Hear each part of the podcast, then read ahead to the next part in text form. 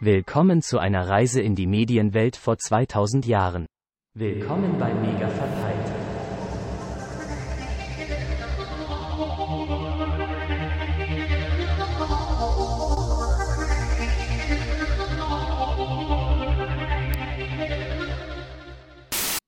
Jetzt weiß ich, was ich vergessen habe. Ich habe verge hab vergessen, euch, einem von euch die Moderation aufzudrücken. Verdammt. Dann musst du es selber machen. Ja, hallo und willkommen zu Mega Verpeilt in äh, der Reise in irgendwas. Ich bin Arne, hallo. Du siehst, jem- wenn du dich moderierst, funktioniert er nicht. Hier ist der jemand? Matthias. Hier ist noch- Morgen. So. Ja, ihr Hier ist Markus aus dem sehr, sehr warmen Saarland. Ihr müsst- Schönen guten nee, Tag. pass auf, das ist eine Sache, da, hier ist so, René noch. Grüße aus dem Rheinland. Das ist super, heute voll motiviert. Das ist eine Sache, die mich bei Podcast gerade total wieder abfuckt. Es ist Sommer und je, in jedem Podcast wird gesagt, oh, es ist gerade so heiß, oh, wir schwitzen so. Das, das wird nur im Podcast gesagt. Bei YouTube kommt niemand auf die Idee, oh, es ist aber sehr heiß hier gerade. Das machen immer nur Podcaster. Weil die im Klimatisierten sitzen. Ach so, die verdienen, mehr, die verdienen mehr Geld Ja, oder was? natürlich. Ja, das könnte natürlich sein. Da müsst ihr mal drauf achten. Jeder Podcast fängt jetzt wieder an und sagt, oh, es ist so heiß. Ja, fucking, es ist fucking Sommer. Es wird Ja, die warm. YouTuber sitzen die ganze Zeit eh so vor Studiolicht. Das ist eh wärmer. Die merken den Unterschied wahrscheinlich gar nicht so stark. Achso, meinst du, wir lichtscheues Gesinnt? Sind wir wenigstens die Ersten, die gesagt haben, es wäre warm? Äh, was habe ich denn gehört? Nee, ich habe heute Spieleveteranen gehört, äh, ge gehört, da haben sie gesagt, oh, es ist sehr warm. Also ich habe den ganzen Tag gefroren, weil ich hier im Zug saß. Also irgendwie richtig windig. Im Zug? Also, Moment. Und hat Melonen gegessen. Du warst unterwegs? Nein. Du weißt schon, wenn der Wind von einer Ecke zur anderen weht. Im Zug? Oh Gott, ja. Oh, jetzt habe ich es. Durchzug. Ich, ich wollte gerade einen Witz über Klimaanlagen in der Deutschen Bahn machen und äh, das ist da denn, naja, egal. Oh Gott, äh, wir packen die Klischees aus. Ja, hallo, ähm, wir sind ein bisschen verspätet diesen Monat. Schuld ist René, ne? Ja, ich gestehe. Warum sind wir verspätet? Erzähl mal. Erzähl mal, weil äh, hier in Langenfeld die äh, Big Band der Bundeswehr aufgetreten ist und das für umsonst und das wollte ich mir gerne mal anschauen. Die Big Band. Ich würde nie auf die Idee kommen, irgendwie. Oh, da spielt die Big Band der Bundeswehr. In, naja, in Göttingen, wenn die in Göttingen spielen würden, würden die wahrscheinlich erstmal von den ganzen Linken ausgepfiffen werden. äh, wenn ich sehe, also ich meine, ich war jetzt dieses Jahr schon, glaube ich, drei oder viermal in Göttingen. Ich bin es ja auch demnächst wieder, aber ähm, es ist unfassbar, also wenn man da durch die Straßen geht, was da alles an Antikriegsplakaten an der Wand hängt, das ist schon spannend. Sagt der, der aus Berlin kommt. Na, okay, du kommst aus dem, aus dem Spe fast aus dem Speckgürtel von Berlin. Ja, Ja. also ich bin auf, ich bin auf der äußeren Seite des Autobahnrings. Ach so, das ist die, das ist die, das ist die, äh, äh, das Kriterium, ja. Das ist, das ist Gebiet B, nicht A. Also ich muss fast fünf Minuten laufen, um in A zu kommen. Also so ist es Nee. nicht. Boah. Ja, und dabei verlasse ich meine Stadt und gehe in die nächste. Den Sektor. Das ist Sekt- Nee, den Sektor nicht. Der Sektor bleibt derselbe. Oh, je, Du wohnst je. also in Berlin, die anderen wohnen in Arlin. oh, Moment, Okay. Moment. Eieiei. Mein Soundboard gar nicht. Damit hast du nicht gerechnet. Mein Soundboard gar Nee, nicht. das war wirklich Matthias Niveau. Herzlichen Glückwunsch. Ja, also du warst da bei der komischen, bei der Big Band, da würde ich nie, also ja, das habe ich schon gesagt. Oh, was, was, was machen die denn da? Da, da spielen die ja Musik oder was? Nee, die schießen. Schießen sich ja alle gegenseitig. Was macht denn die Big Band? keine Ahnung, was die spielt. Ich, das klingt jetzt für, Tulpenpflanzen. das k- klingt jetzt für mich so, boah, ja, müsste ich jetzt nicht hingehen. Wobei ich vor schon mal kurzem irgendwas ein von der Big Video Band gesehen? habe. Wobei ich erst vor kurzem ein Video gesehen habe äh, aus den USA, irgendwelche Waffennarren, die tatsächlich ähm, mit ihren Knarren auf irgendwelche Blechbehälter geschossen haben, die dann tatsächlich eine Melodie ergaben. Ne? Also irgendwie so hier Jingle Bells mit einer MG gespielt, sozusagen. Oh Gott. Das erinnert mich jetzt irgendwie an Fatman. Das war auch kein guter Film. Oh Gott. Nein, die haben, das sind tatsächlich ja ähm, Profimusiker, die jetzt weniger, glaube ich, mit, äh, mit Kampfeinsätzen zu tun haben, sondern tatsächlich eine normale, ganz äh, einfache Big Band, die halt im Endeffekt alles spielen können. Äh, natürlich spielen die auch viel Jazz und Swing, Boah, aber halt auch genau Soundtracks, Soundtracks rauf und runter, äh, Queen Medleys, äh, alle, die spielen im Endeffekt alles. Ne? Auch, äh, weiß ich nicht, da waren auch Sachen von Ed Sheeran dabei. Also auch Country ganz und einfach. Western. Kein Country und Western. Country also und Western. nicht. Aber man spielt auch beides, Country und Western. Genau. Weder Country noch Western waren dabei. War denn, war denn der Ulrich von Robert dabei? Nicht, dass ich ihn gesehen habe. Ist der in der Big Band? Ich glaube nicht. Nur weil er bei der Bundeswehr ist, der einer der größten deutschen Arbeitgeber. Soll Person B da drin sein? Das wäre der einzige gewesen, den ich kenne dort. War Herr Pistorius da? Der ist, den kenne ich, ist ja auch bei der Bundeswehr. Nee, der ist auch nicht. Ich habe ihn auch nicht gesehen. Es sei denn, er hat irgendwas hinten, hintere Reihe gespielt. Panflöte oder so. Ich guck mal, wo die noch so unterwegs sind, ob der Markus da auch noch hingehen kann. Der Markus, der geht demnächst nach Neunkirchen hier im Saarland, so eine hm, 46.000 Seelenstadt. Ja, ist schon Stadt. Ähm, da spielt auf dem Stadtfest nämlich, der ein oder andere wird es aus den 90ern vielleicht noch kennen, Dog Eat Dog. oh Gott, ey. Wow. Cross, Crossover. Richtig, wie das zustande kam, keine Ahnung, aber sie machen es auf jeden Fall. Für Lau auch, also es lohnt sich. Montabaur, ist das nicht bei euch in der Nähe? Boah, das ist schon ein Stückchen. Da könntest du hin, am 26. August. Und Matthias geht am 8. September, da sind die nämlich in Berlin. Beim Bundespräsidenten. Am 8. Sep äh, beim- genau. Nee, am 8. September, glaube ich, bin ich gar nicht in Berlin, da bin ich, glaube ich, in Nörderling. Open-Air-Konzert featuring Heinz-Rudolf Kunze. Oh, Bürgerfest des dein ist mein Bundespräsidenten. ganzes Herz. Ja. Oh, Die hier, am verführen 13. sich nicht, die entführen sich höchstens. Am 13. September Neunkirchen in der Gebläsehalle. Ja, das ist äh, auch dort, wo, das ist direkt, das ist das gleiche Neunkirchen, wo Eat Dog spielt. Ah, Konzert featuring P. Werner und Heinz-Rudolf Kunze. Ja, P. Werner Markus. und Hein. Mit Ich habe ja heute die TV-Show und ähm, P. Werner spielt da durchaus auch eine Rolle. Oh, jetzt hat er. Jetzt hat er schon hier Ja, gleich die ja. Überleitung. Wollen wir, wollen wir gleich Ja, da- dann lass es doch loslegen. Markus TV-Show schreibe ich jetzt hier rein. Müssen wir jetzt wieder ra Das was ist raten? korrekt. Soll ich jetzt anfangen? Ja, du hast die Überleitung gestartet. Gut, also äh, P. Werner war da mal zu Gast in der TV-Show. Das ist jetzt äh, in den 90ern gar nicht so ähm, Wetten das? selten, glaube ich, das Lied. Hatte ich zuerst überlegt. Ich, also ich, ich ich muss mal genommen. kurz erwähnen, ich, wer ist denn P. Werner? Eine Sängerin. Eine Sängerin, okay. Ähm, die hatte mindestens einen Hit. okay. Aber frag mich Mach nicht. mal, mach mal Wikipedia auf. Ja, genau, schau da mal und da wird Kribbeln das im Bauch. Weibsbilder, genau, Kribbeln im Bauch. Dieses Kribbeln im Bauch, das dich nie mehr vermisst Die oder möchte, glaube ich, jetzt aber anders genannt werden, oder? Nee, doch nicht. Nee, das war wer anders. Nee, das war Jule Neigel. Die möchte jetzt Julia Neigel. Nee, ist ja P. Werner. Ja, die war da zu Gast. Hm. Die war da zu Gast. Wir können schon ganz Ebenso viel ausschließen. Da, Ja. Äh, da waren aber auch Menschen wie Jean Pütz zu Gast oder Norbert Blüm oder Helge Schneider, Rudolf Mooshammer, Rowan Atkinson, Rudolf Scharping, die waren da alle zu Gast. Auch Christiane Backer. Christiane Backer kennt ihr noch? Von? Ja, MTV. Richtig, Erste deutsche MTV-Moderatorin. genau. Wie Ähm, hatte deutsche Moderatoren? Mhm.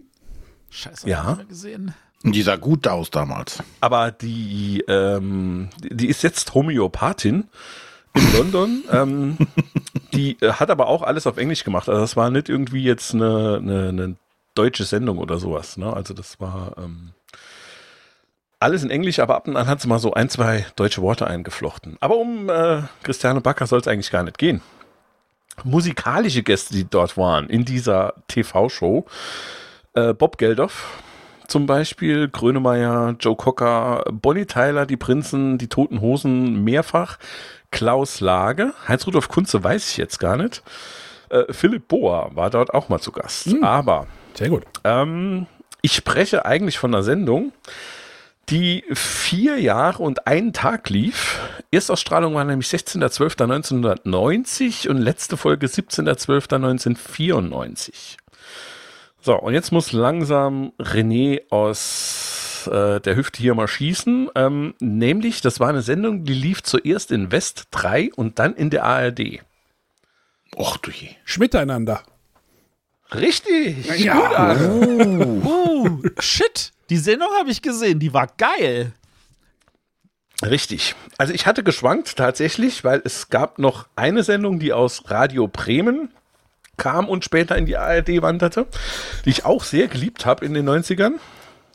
Hat das was mit Das dem war Karton zu total tun? normal mit Happe Kerkeling damals. Ach, nee. Aber ich habe mich für Schmiteinander Ja, es, entschieden. es gibt ja öfter so diese, diese Sachen, dass irgendwelche Sachen erst in, der, im, in, in den dritten laufen und dann halt, Ja. wenn die dann erfolgreich dort sind, dass die dann in die ARD kommen, weil früher war das ja so, dass man dass wir ja in Niedersachsen kein WDR empfangen konnten, zum ja, Beispiel. genau. Und das wurde ja dann irgendwann wurden ja die ganzen dritten Programme auch über Satellit ausgestrahlt, zum Beispiel. Genau. Oder halt über Kabel dann auch. Und äh, darüber habe ich dann, oder ich und meine Freunde ähm, haben dann halt äh, darüber Schmiteinander gesehen. Ähm, ja, äh, was war ein Schmiteinander? Schmiteinander, also es gab äh, in Summe 50 Folgen. Das lief zunächst monatlich, später 14-tägig. Und äh, wie das halt dann oft so bei solchen Sendungen war, ähm, anfangs in den dritten war das immer noch so richtig cool, weil da halt auch nicht so die mega Aufmerksamkeit war. Und als sie dann ins in die große ARD wechselten, da hat das alles so ein bisschen seinen Charme verloren. Aber bei Schmiteinander ging es tatsächlich noch. Äh, bei Total Normal hatte ich das dann extremer ähm, eigentlich bemerkt gehabt.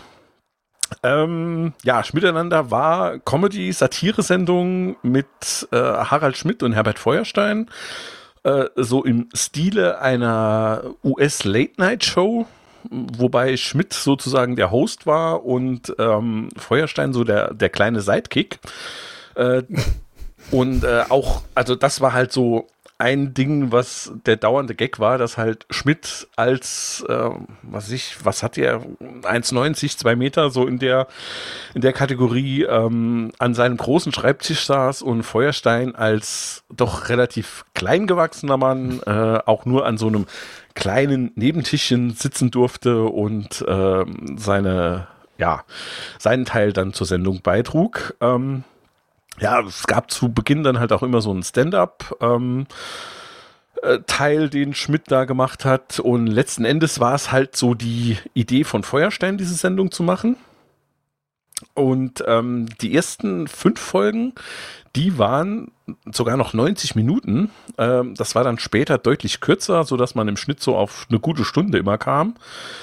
Ähm, und es gab halt so ein paar Running Gags, beziehungsweise äh, immer wiederkehrende Dinge. Also da war die Oma Scharif zum Beispiel immer dabei, die ähm, ja teilweise in Sketchen mitspielte. Also Sketche gab es dann auch immer. Also es gab so ganz verschiedene Figuren, beziehungsweise äh, ja, ähm, Veräpplungen von gewissen Klischee-Dingen. Also, was ich, es gab Danke Doktor, das war halt so äh, eine Arztserie, die sie da immer äh, persifliert hatten.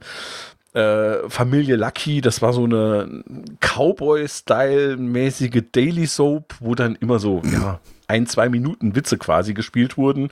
Den gespielten Witz gab's, beziehungsweise den erklärten Witz zu verschiedenen Berufsgruppen. Ähm, Schmiteinander Tanztheater gab's, da hatten Schmidt und, und Feuerstein in solchen hautengen schwarzen Anzügen Ausdruckstheater gemacht. Ähm, es gab Live-Sketche Feuerstein und Fozzibär, ähm, der halt so an Muppet Show angelehnt war. Ähm, es gab Look at Me, I'm Roy, wo Schmidt und Feuerstein quasi als Siegfried und Roy auftauchten, aber nichts anderes sagten als Look at me, I'm Roy, Look at him, he's Roy und jeder war Roy. ähm, Kennst, Ja, du, die, kennst du die beiden, kennst du die beiden ähm, TikToker, ich weiß nicht, hauptsächlich bei TikTok unterwegs, äh, Siegfried und Joy, die, die auch so, so. nein. Nein, sagt mir nichts. Das sind auch so zwei Magier, die einfach so ganz absurde Ja. Tricks aufführen, die eigentlich gar keine Tricks sind. Die wahrscheinlich ist das auch so ein bisschen inspiriert davon. Ja, also wie gesagt, es war halt total schräg, äh, sehr anarchistisch.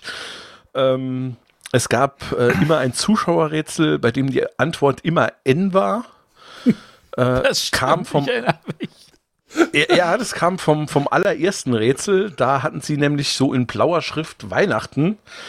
Äh, ja, mit so ausgeschnittenen Buchstaben und der letzte Buchstabe, da lag zu viel Schnee drauf, deshalb ist der runtergefallen. Man konnte da anrufen ähm, und konnte die Antwort sagen und äh, ja, da war dann halt N das, die gesuchte Antwort und das wurde dann halt für alle weiteren Sendungen genauso übernommen. Ähm, was ich, da stand einmal an einer Tafel, hast du halt für jedes fehlende N machten sie einen Strich hin und äh, es war ein O, ein E, ein E, ein E. Und das gesucht, der gesuchte Begriff war dann Nonnen nennen. Ne? Und, und, und solche Dinger, die sind dann halt einfach hängen geblieben. Und äh, ja, es war total schier. Ähm, Geräusche wurden immer gemacht, was weiß ich, ähm, hat man ja auch mal gerne, wenn irgend so, das, das war glaube ich bei Letterman auch, dass wenn äh, der irgendwie was, äh, ein Stück Papier zusammengefaltet hat und in den Papierkorb geworfen hat, musste der Drummer eigentlich, also bei, bei Letterman hat der Drummer oder, oder hier Paul Schäfer hieß, glaube ich, dort, Am der, Keyboard, oder? Der der? Band, der Bandleader, Keyboarder, genau, hat dann irgendwie so ein Geräusch gemacht.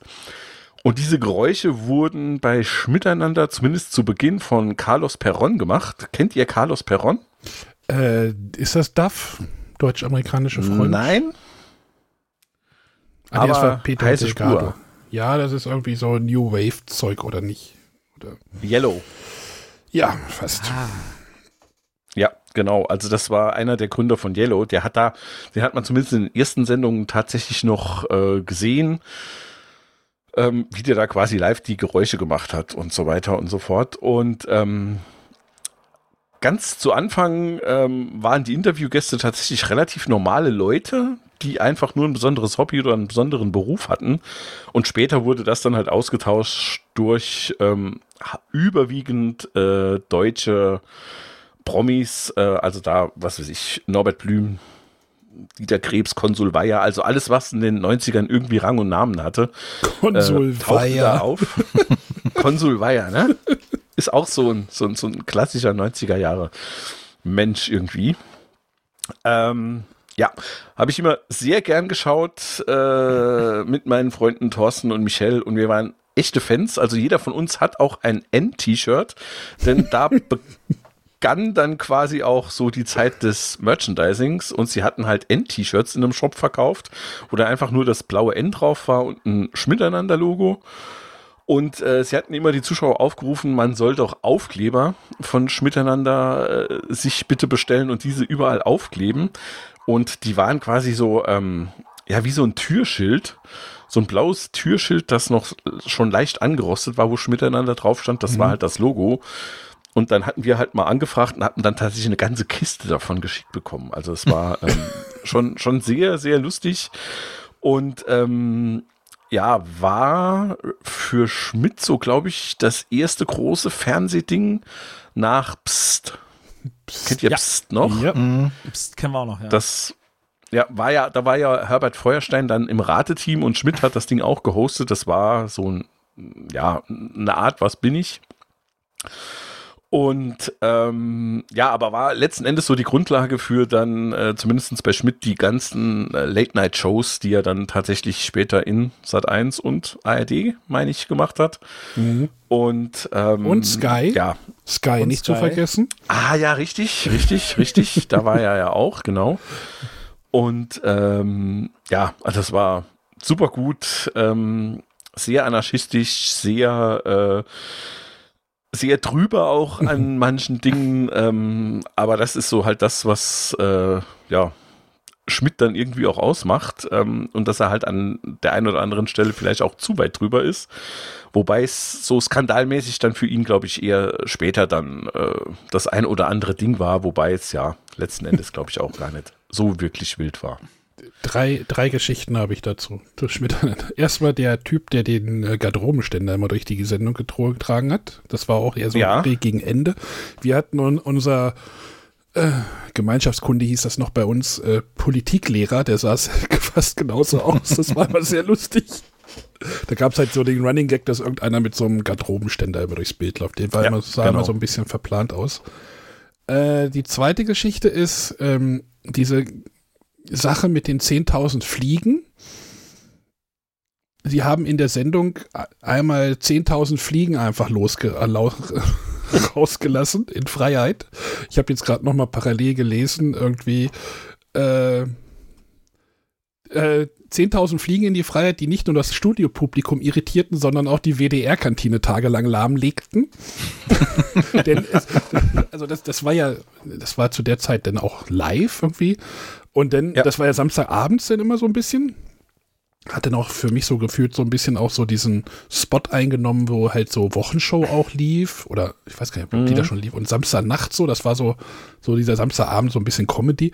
Und dann hast du, dann gab es, gab es ja von Björn Hergen Schimpf diese Call-In-Sendung, werktags, irgendwie 14 Uhr oder sowas, ne, wo du anrufen konntest und dann, also quasi Domian mit äh, Björn Hergen Schimpf, Schrägstrich Karlchen, also nicht als Karlchen, aber, und dann hast du halt montags in der Sendung überall Fliegen rumfliegen sehen im Studio bei denen. Das muss halt im gesamten, muss halt im gesamten äh, WDR-Gebäude müssen diese Fliegen irgendwie gewesen sein. Sehr lustig. Und ähm, sehr cool fand ich halt das Ende der Show.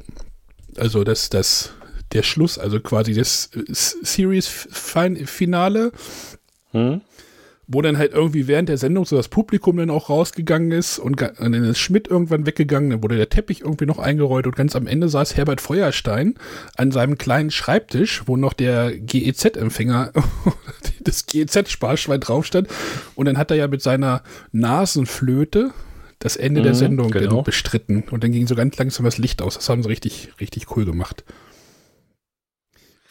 Hast du dir davon noch mal was angeguckt? Ja, natürlich. Kann also man das noch- auf Kann man das noch gucken oder ist das schon so, wo du denkst so, puh, hm, Ja, al- also ich habe äh, zwei, drei Folgen jetzt geschaut. Also du bekommst auf YouTube äh, alles. Link findet ihr in den Shownotes. Schreibt gerne mal in die Kommis, wie ihr es findet. ähm, ja, also äh, äh, das ging schon noch. Ne? Also äh, es gehört natürlich irgendwie in die Zeit rein. Aber äh, und du gewinnst natürlich sehr viel, äh, wenn du die Leute dann da halt auch noch kennst, ne? Und, und was die vielleicht so in der Zeit gemacht haben. Also so ein Konsul Weiher zum Beispiel, ähm, ja, damit kann heute kaum noch jemand was anfangen, der halt äh, danach geboren wurde. Ähm, wobei dann halt andere Sache, irgendwelche Flachwitze und so weiter, die funktionieren natürlich auch immer noch. Ne? Also ich habe heute irgendwie so noch einen Zusammenschnitt der, der, der Berufsgruppenwitze da. Also ja, die sind wirklich so flach, aber das funktioniert halt noch. WDR-Intendant Nowotny tritt als riesige Fliege verkleidet auf.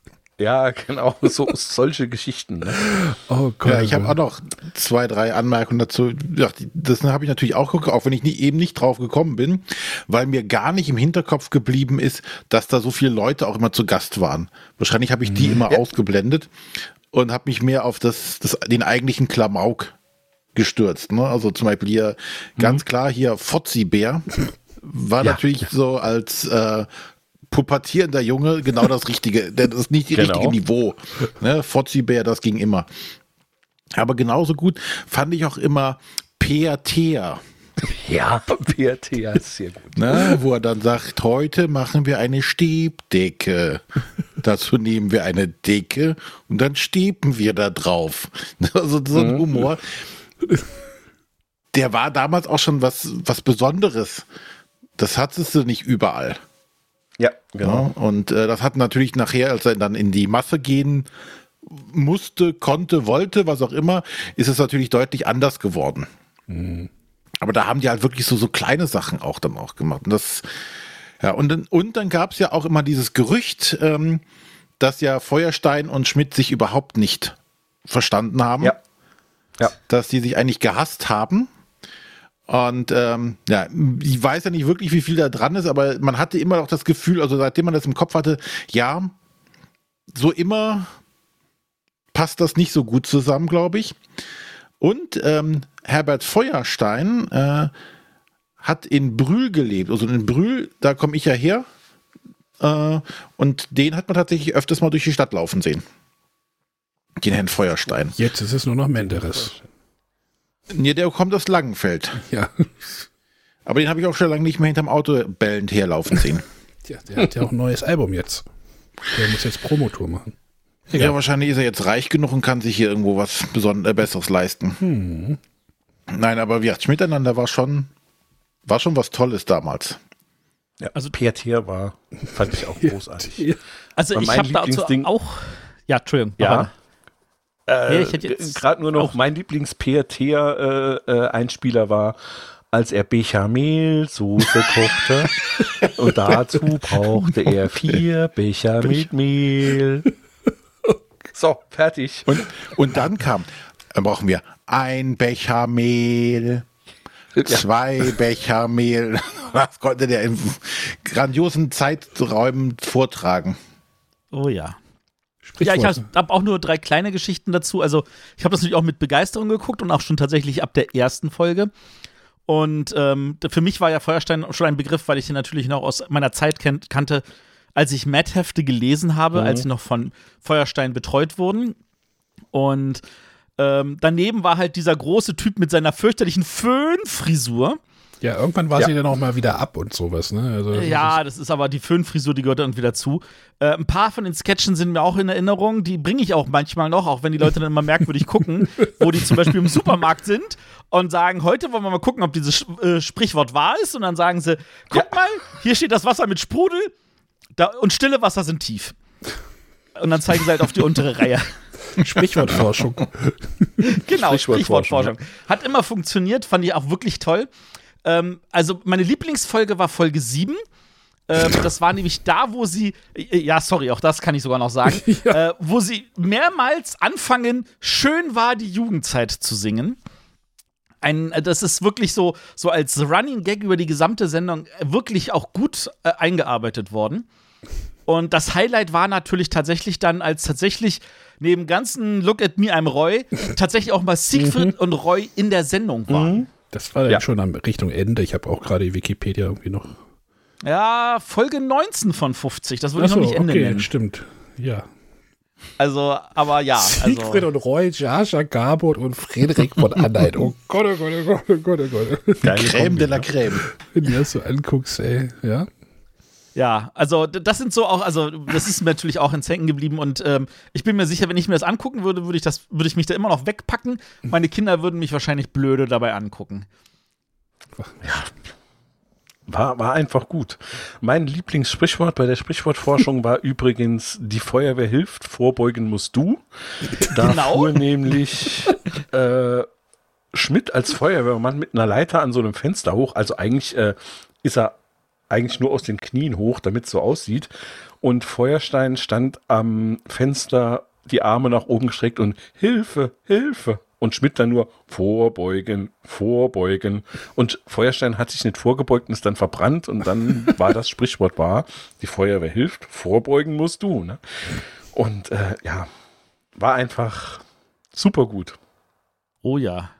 Folge 38. Günther Fitzmann, Toni Polster und Maren Gilzer zu Gast. Ei, ei, ei, ei, ei.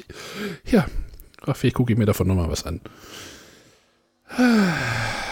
Oh ja, sehr gerne. Aber ja, was, was, aber was war das denn jetzt eigentlich für eine Sendung? War das so Comedy oder?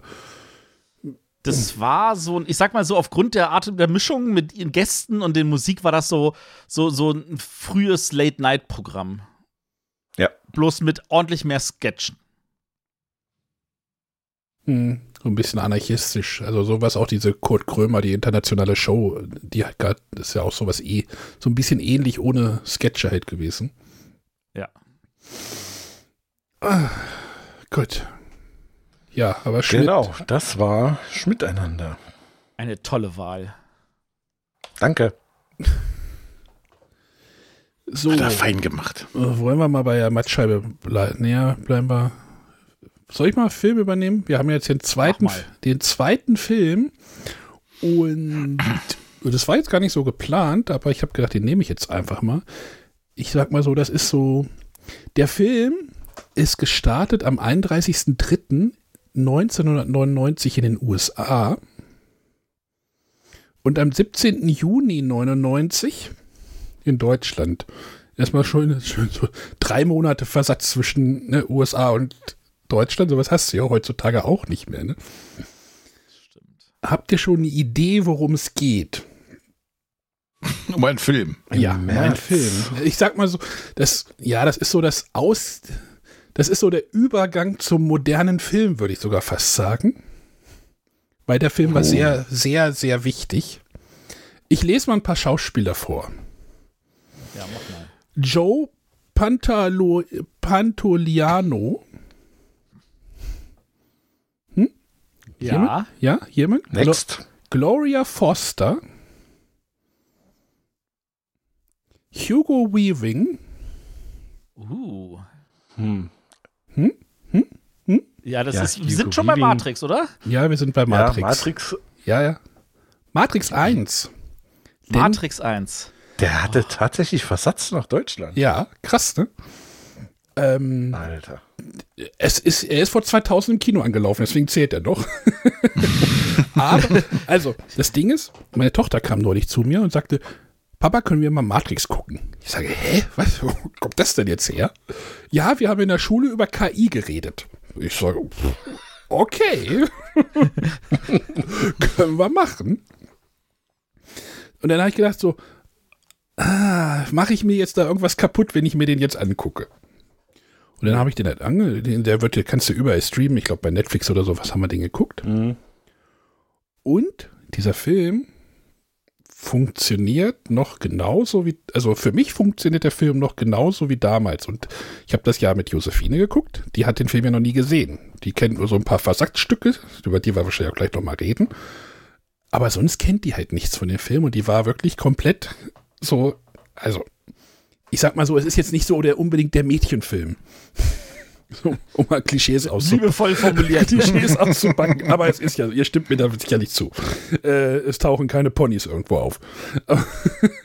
aber sie war komplett gehuckt und ähm, sagte dann auch nach dem Film, ja, geht's da noch weiter? Ich sag, ja, reden wir gleich nochmal drüber. Nein, reden wir gleich nochmal doch, drüber. doch, doch, doch, wir, doch, wir, doch. wir, reden da schon. gleich, wir reden da gleich nochmal drüber. Auf jeden Fall habt ihr diesen Film gesehen und wie? Mit, mit Augen, also ja, mit Augen. Ah, Im Kino, auf, auf Videokassette. Natürlich im Ja, Kino. und ja, und im Stream und auf DVD, natürlich. Alles. Und ungefähr 70 Mal. Ernsthaft? und das letzte Mal ist noch gar Ja. nicht so lange her. Ja, bei, bei, dieses mir, Echt Jahr. dieses Jahr? Ja, also bei mir war es dieses Jahr. bei, bei mir halt auch nicht. Und ist dieser Film so ein Klassiker mittlerweile? Ja, ist es eigentlich. Die, Ja, die, die. Frage brauche ich nicht zu stellen. Ja, Aber erstmal erstmal gab es ja für den Film so eine ganz lange, oder für mich gefühlt so eine ganz lange auch so ein, so ein Bild ab. Es gab ja dann irgendwann so, im Kino gab es dann Mhm. mal so Werbung, whatisthematrix.com.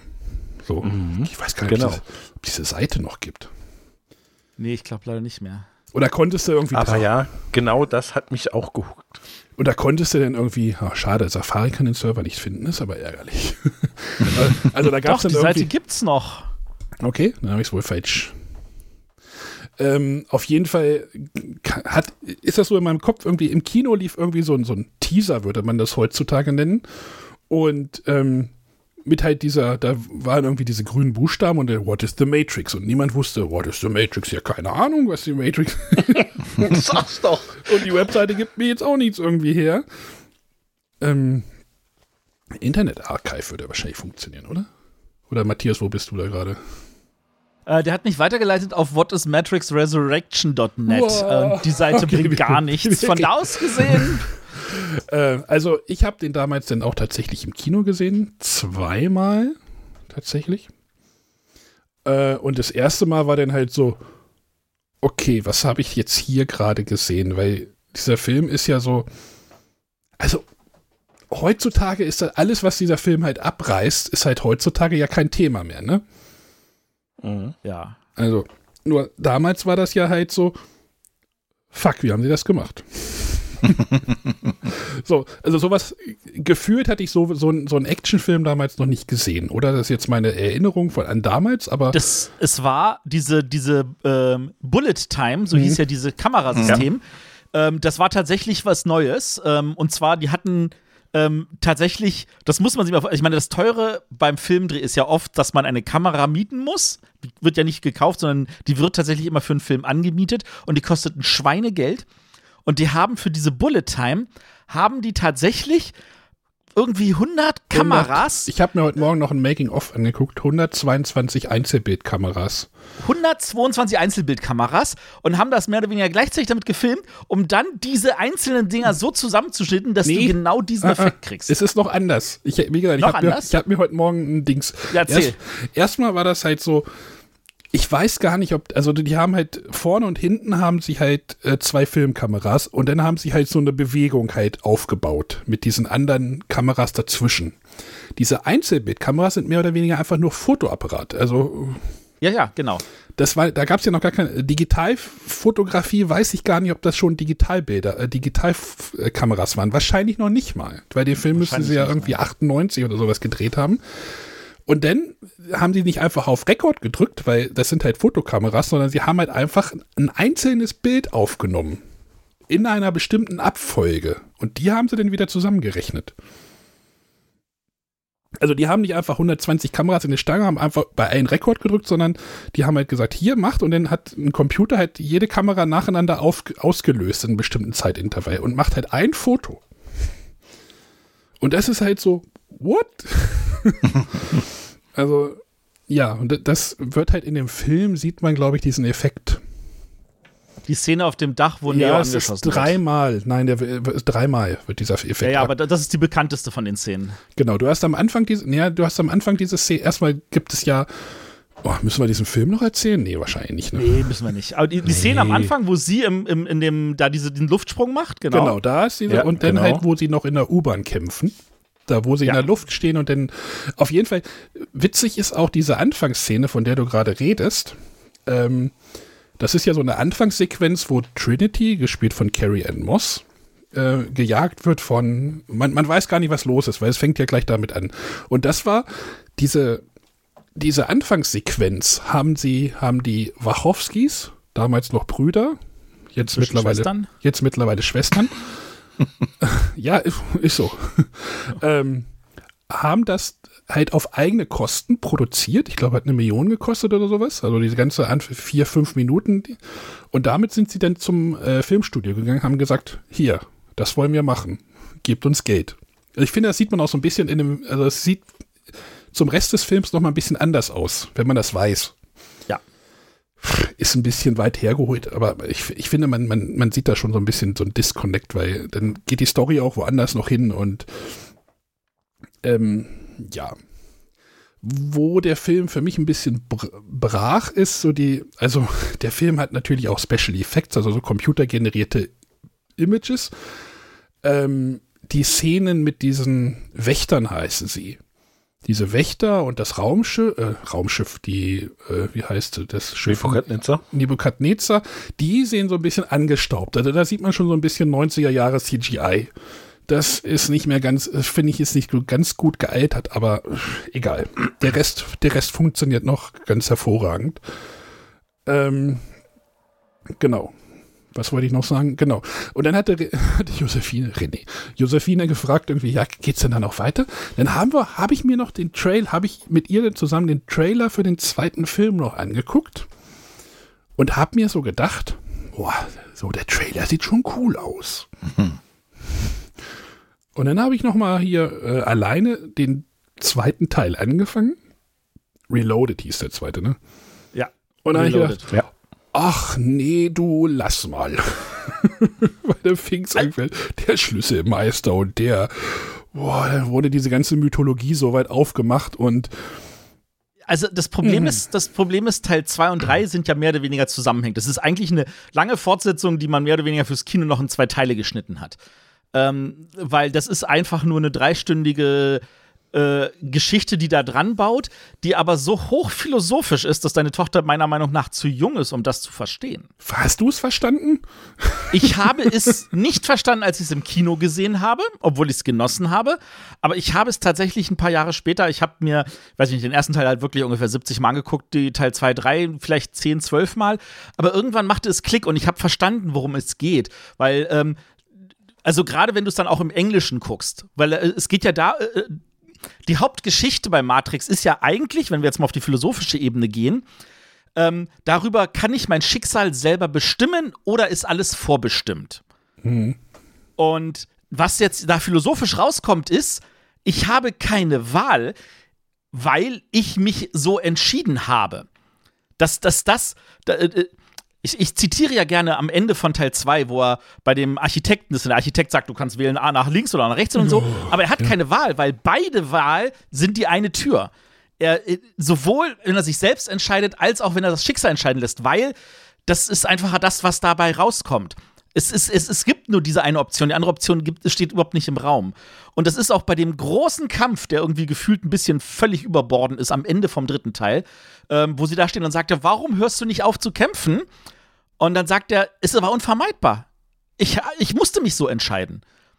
Und wenn man diesen ganzen philosophischen Kram mit reinpackt und, und dann auch sieht, mit welchen Bestandteilen die das gemacht haben, wie heißt denn der, der, der Franzose, der dann, von dem sie dann äh, den, den, den Code haben Der wollen? Merowinger. Der Merowinger, genau.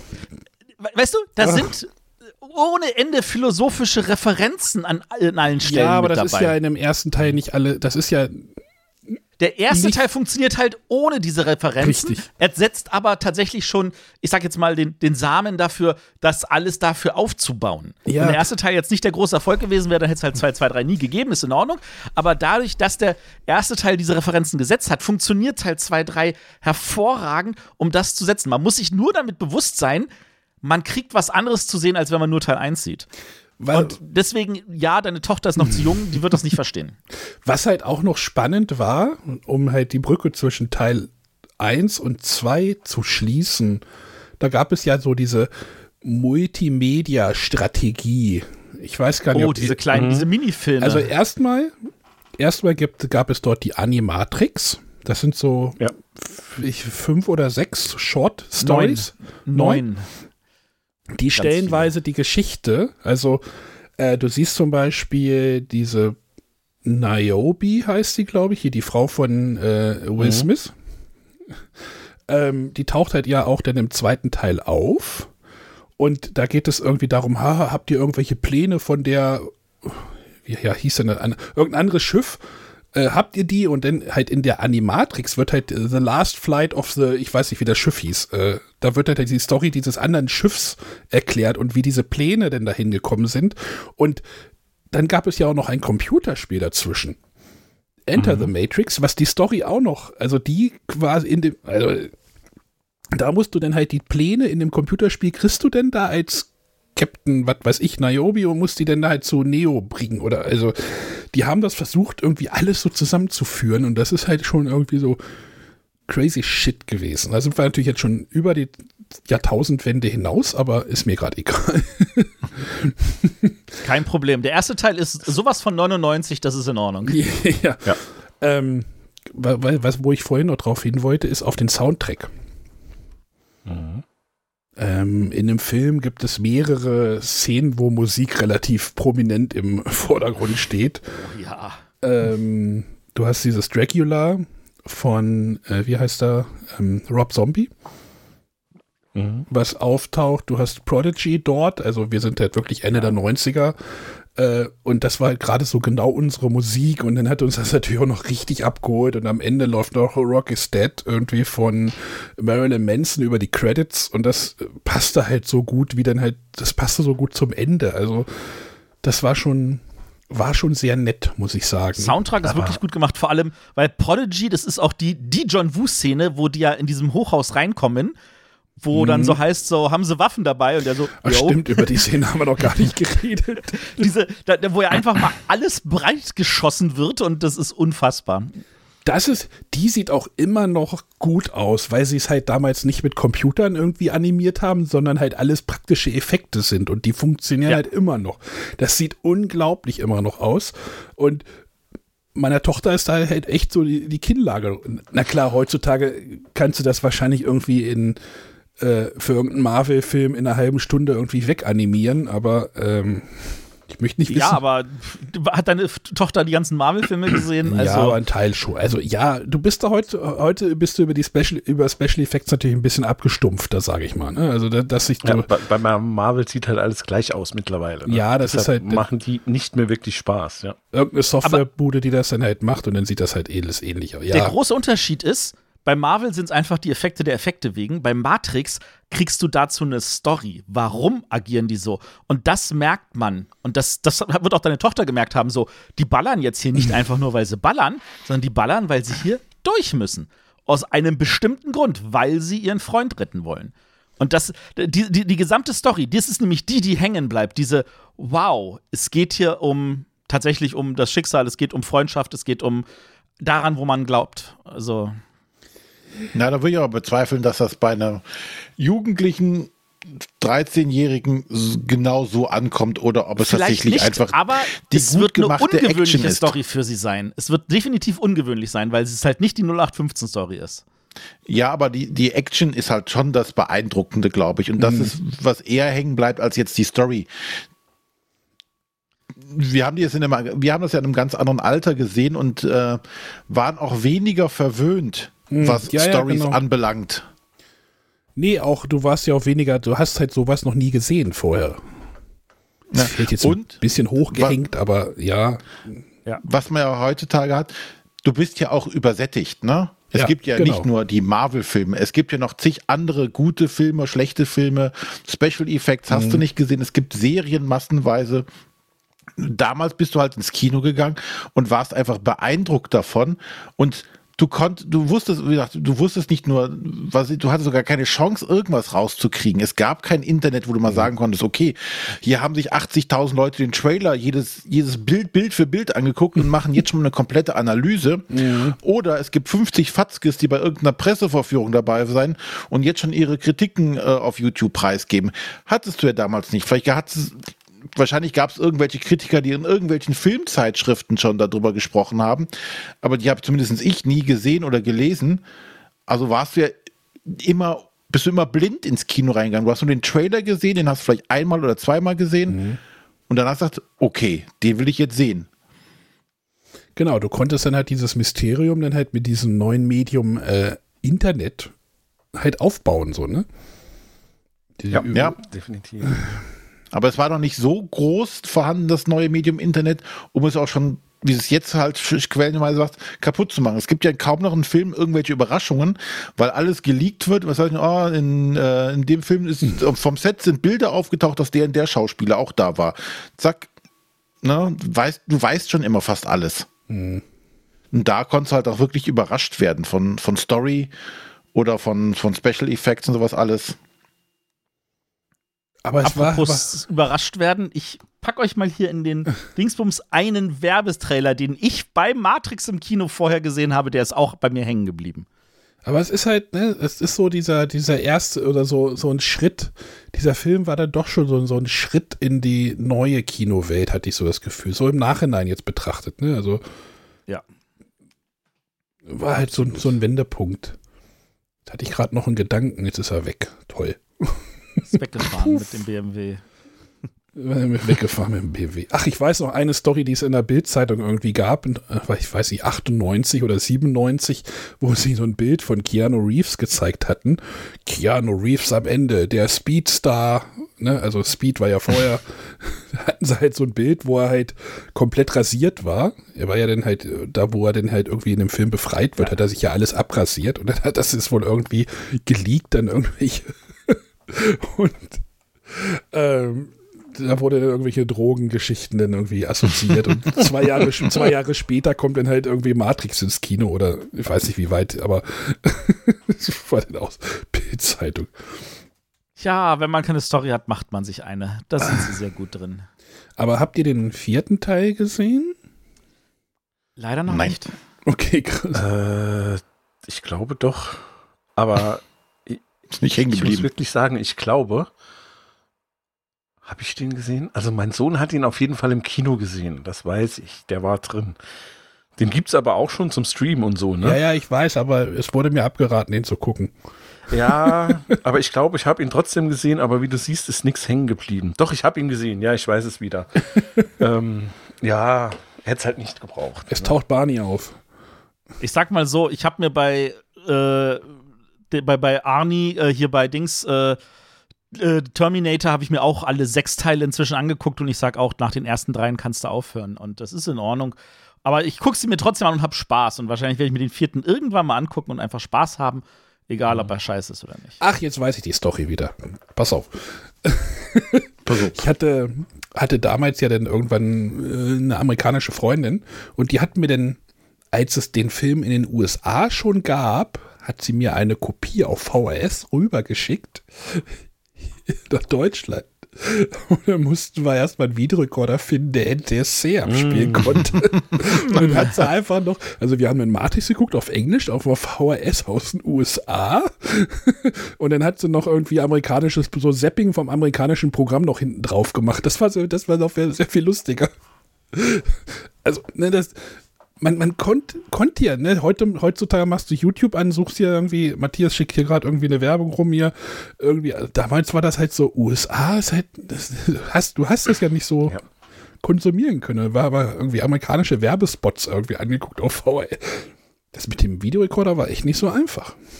Ich, Nee, das war's wirklich nicht. oder war es eine Das war ja DVD? dann nachher. Oder war es schon eine Oder es ging DVD? ja dann auch in der Zeit los, dass dann halt diese ganzen äh, abgefilmten Dinger aus dem Kino auftauchten.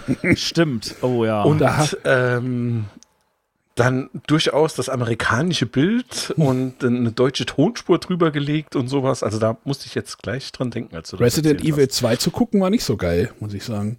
So zu gucken. Aber Resident Evil, die Filme waren noch nie gut zu gucken. Ah, äh, doch, ich finde die lustig. Nein, die sind ganz, die sind ganz schlecht. Es ist egal. Ich gucke auch Kampf der Reality Stars. Also meine Bar ist. Ja, ja, du weißt. unten steht ja, der ja. stille Wasser, oder wie war das? Und du stehst drunter. Ja, Matrix. Also wenn ihr den länger nicht geguckt habt, obwohl Markus und Matthias sind ja frisch dabei gewesen. Ja, doch. Doch, muss immer wieder mal sein. Und dann auch gerne alle drei. Dann muss ich das Wobei wohl auch mal wieder tun. Ja, tu das mal wieder. Die beste Szene für mich ist dann tatsächlich im ersten, ganz am Schluss, wenn er quasi so zum ersten Mal die Superman-Nummer macht, Mhm. aus dem Telefon raus. Da hat er so einen kurzen Monolog und im Hintergrund ähm, fängt dann Rage Against the Machine mit Wake Up an. Und es ist halt, es passt halt so wie die Faust aufs Auge. Super. Ja. Ja. Gute Wahl, Arne, gute Wahl. Ja, du, ja. Heute, heute nur gute Wahl. Gute, gute Wähle. Wer kommt denn jetzt? Schauen wir mal, ob das so bleibt. Ja, uh. Dann, gehen, wir ähm, jetzt, gehen wir jetzt zu Computerspielen? Nee, haben, haben wir heute gar nicht, ne? Haben wir heute gar nicht. Äh, Ne? kann ich noch mal ganz kurz, ich schieb noch mal kurz die Computerspiele rein, weil ja ähm, Markus hat ja vor zwei Sendungen, glaube ich, ne, oder? War das letzte Woche? Nee, nee, vor zwei, über Diablo geredet. Diablo 1. Und mittlerweile, äh, ich finde, die viel schieben gerade eine ganz schön krasse Werbeaktion für Diablo 4. Das ist mittlerweile ja zu bekommen. Und René hat mich im Vorfeld gefragt, ey, wie ist denn das? Weil ich spiele das gerade. Also jetzt gerade nicht. Ich könnte jetzt das ist ein Podcast-Spiel, kann man nebenbei spielen, habe ich gehört. ähm, Diablo 4. Wollt ihr jetzt was darüber wissen? Markus ist, glaube ich, interessiert. Hast du, habt, hast du das schon im Haus oder noch nicht? Oder? Ne- Nein, ich habe es nicht im Haus, aber ich bin durchaus interessiert. Ja. Es ist äh, durchaus anders. Es ist sehr viel, sehr viel anders. Äh, ich weiß nicht, ob ihr den Begriff der Live-Service-Games kennt. Also ein Spiel, was darauf hinaus, äh, drauf ausgelegt ist, mehrere Jahre zu funktionieren. Weil Diablo ist jetzt in so ein, leicht in so ein MMO, also in so ein Multiplayer-Spiel transformiert worden. Also du hast halt sonst war es ja immer so, Diablo spielst du, läufst da durch die Gegend, Singleplayer, wenn du doch, du hast drei auch gespielt, Markus, ne? René hat drei gespielt, Äh, das weiß ich, glaube ich. an- ja, angefangen. jetzt, jetzt leg mal los. Wir wissen immer nicht, ob es gut oder schlecht ist. Ja, ich will jetzt mal die Unterschiede sagen. Also, René, du hast das noch nie mit jemand anders gespielt, wahrscheinlich, oder? Doch, früher schon. Im Battlenet. Genau. Genau, da musstest du dich aber immer früher ja separat einwählen. Sagen, ich gehe jetzt online mhm. und dann treffe ich andere Leute oder bin. Hier ist es jetzt so, du hast eine Stadt und da laufen halt andere Spieler rum. Und dann kannst mhm. du in die Welt rausgehen und ab und zu triffst du auf andere Spieler. Und ähm, es gibt halt auch, ähm, Diablo ist jetzt so eine Open, so ein Open-World-Spiel. Du hast eine Karte von diesem Sanctuario und die ist halt komplett frei begehbar. Also du hast keine Levelgrenzen mehr, sondern die ist halt einfach offen. Mhm. Man kann es halt überall hinlatschen. Dann gibt es, kannst du halt, gibt es denn hier da, Dungeon hier, Dungeon da, Aufgabe hier, andere Stadt, kannst du wieder hinlaufen. Das ist so wie bei Diablo 2 zum Beispiel die Akte so getrennt waren. In 3 war das auch mhm. so. Mhm. Äh, da, die waren ja immer so getrennt. So erst, zuerst bist du bei Diablo 3, wo bist du dann zuerst in dieser komischen, normalen, europäischen Fantasy-Welt, dann gehst du dann in die Wüste und dann irgendwie zu den Indianern, würde ich gerade sagen, zu den Engeln. Ne? Mhm. So ist das jetzt hier alles eine Welt. Und die, es gibt dann schon unterschiedliche Biome in den unterschiedlichen Akten. Also ich habe jetzt, äh, wie viel habe ich jetzt gespielt? Weiß ich, zehn Stunden oder sowas. Und ähm, ich finde das grandios. Aber es ist halt ein anderes Spiel mittlerweile. Und du kannst dann halt wirklich, es gibt dann so öffentliche Events, da, ne, du läufst dann halt über die Karte, dann siehst du so einen orangen Kreis, dann gibt es da eine Aufgabe und da können, äh, wenn du da siehst, dass jemand da schon ist, kannst du dem helfen und dann machst du das zusammen mit dem. Du machst da quasi so, ein, äh, so, ein, so, ein Gruppen, so eine Gruppenarbeit einfach während des Spiels. Sondern wenn Aber kann ich denn auch sagen, ich will das nicht, ich will alleine hier durch die Gegend rennen, so wie früher. Ja, kann ich musst, das ignorieren? Du, du musst mit denen nicht, äh, du musst mit denen nicht äh, interagieren. Also über so, also du, wenn du in den Dungeon gehst, bist du alleine. Das ist dann wieder instanziert. Dann gibt es ein Load, Loadscreen und dann kannst du da allein reingehen. Wenn du jetzt einen Kumpel hast, machst du vorher eine Gruppe auf und gehst in den Dungeon, seid ihr zu zweit. So mhm. funktioniert das jetzt. Das Ding ist, du musst immer online sein. Das hatte mhm. ich gestern Abend. Meine Internetverbindung war gestern ein bisschen wackelig andauernd Disconnect und schmeiß ich Spiel dich raus. Das ist ein Online-Spiel mittlerweile. Deswegen, also auf der Switch, René, kannst du es nicht spielen. Da gibt es das auch Die Switch kann das wahrscheinlich auch gar nicht nee, darstellen. Switch kann das auch gar nicht darstellen. Aber es ist halt ein Online-Spiel und äh, Online-Interaktion ist da halt groß geschrieben. Aber halt, wie gesagt, offene Spielwelt jetzt. Du kannst, äh, kriegst dann irgendwie nach zwei Stunden, kriegst du, hast du so die erste Hauptquest so ein bisschen angefangen und dann auf einmal kriegst du, okay, Akt 1, Akt 2, Akt 3, Akt 4, hier sind die Punkte, da musst du hin. Und ich, es würde mich jetzt nichts stören in dem Spiel, äh, einfach zu, Akt, zu dem Akt 4 Quest zu latschen. Aber wird dir denn trotzdem immer noch eine Story dabei erzählt, ja. oder? Ja. Die Story ist, die Dämonin Lil, äh, das Inter, äh, also Blizzard ist ja immer dafür berühmt, äh, schöne Cinematics zu machen. Ne? Das hat man, glaube ich, mhm. damals auch schon gesagt such dir mal bei YouTube das Intro Cinematic von Diablo 4 an. Und die Story wird jetzt sehr viel besser erzählt wie in 3 zum Beispiel. Weil du hast so, du hast so, so die Cinematics, die halt die Hauptstory irgendwie so ein bisschen vorwärts bringen, aber du hast dann immer so normale Story-Erzählung, wo dann wirklich in Engine, also in der Grafik, wird dann halt die Kamera dann so ein bisschen rumgezoomt und also die können halt mit der Technik jetzt ein bisschen mehr machen. Dann steht da ein Charakter, spricht halt mit Person B, dann siehst du halt deinen Charakter mit deiner kompletten Ausrüstung da stehen. Also es gibt dann halt keinen Disconnect zwischen der mhm. Story und, und die erzählen das dann halt innerhalb der Spielgrafik. Das ist sehr schön. Ich habe sehr viel Spaß daran. Äh, alle Charaktere fühlen sich wuchtig an. Ich mag die Klassen eigentlich nicht so. Aber das ist mein persönliches Problem. Aber ich bin jetzt mit der Jägerin unterwegs. Es gibt halt fünf Klassen. Toten, Totenbeschwörer, Barbar, Barbar Jägerin, Magierin und den Druiden. Und das werden sicherlich noch mal welche Folgen später.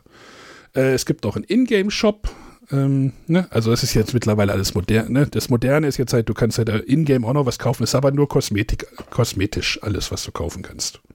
Ja, habe schon gesehen, da kannst du so Rüstung oder so, so, so ein Kosmetik-Update für 25 Euro. Genau, du kannst es aber auch lassen.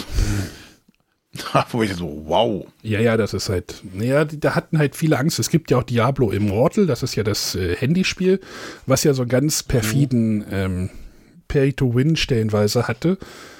Äh, Shop, aber jetzt, das ist jetzt hier, ist nur kosmetisch und ich, nee. Ach genau, vielleicht kannst du mir die Frage oder das erklären, weil ich in einem YouTube-Video habe ich es gesehen oder gehört, nicht verstanden habe. Was ist ein Battle Pass?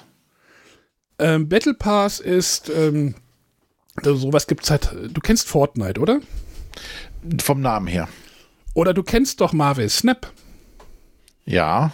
Da kannst du dir doch so einen Battle Pass kaufen. Da kaufst du dir für irgendwie 12 Euro was und dann gibt es da quasi so eine Leiter, die du aufsteigen kannst. Du kriegst dann halt irgendwelche Ex Experience, also Erfahrungspunkte und dann steigst du halt so eine, so eine Leiste auf.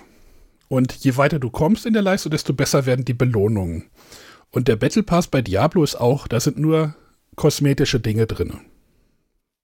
Und so ist aber halt hauptsächlich, so ist halt bei vielen Free-to-Play-Spielen, ist deren Monetarisierungsmodell. Die verkaufen dir einen Battle Pass für ne, Marvel Snap zum Beispiel, kostet 12 Euro.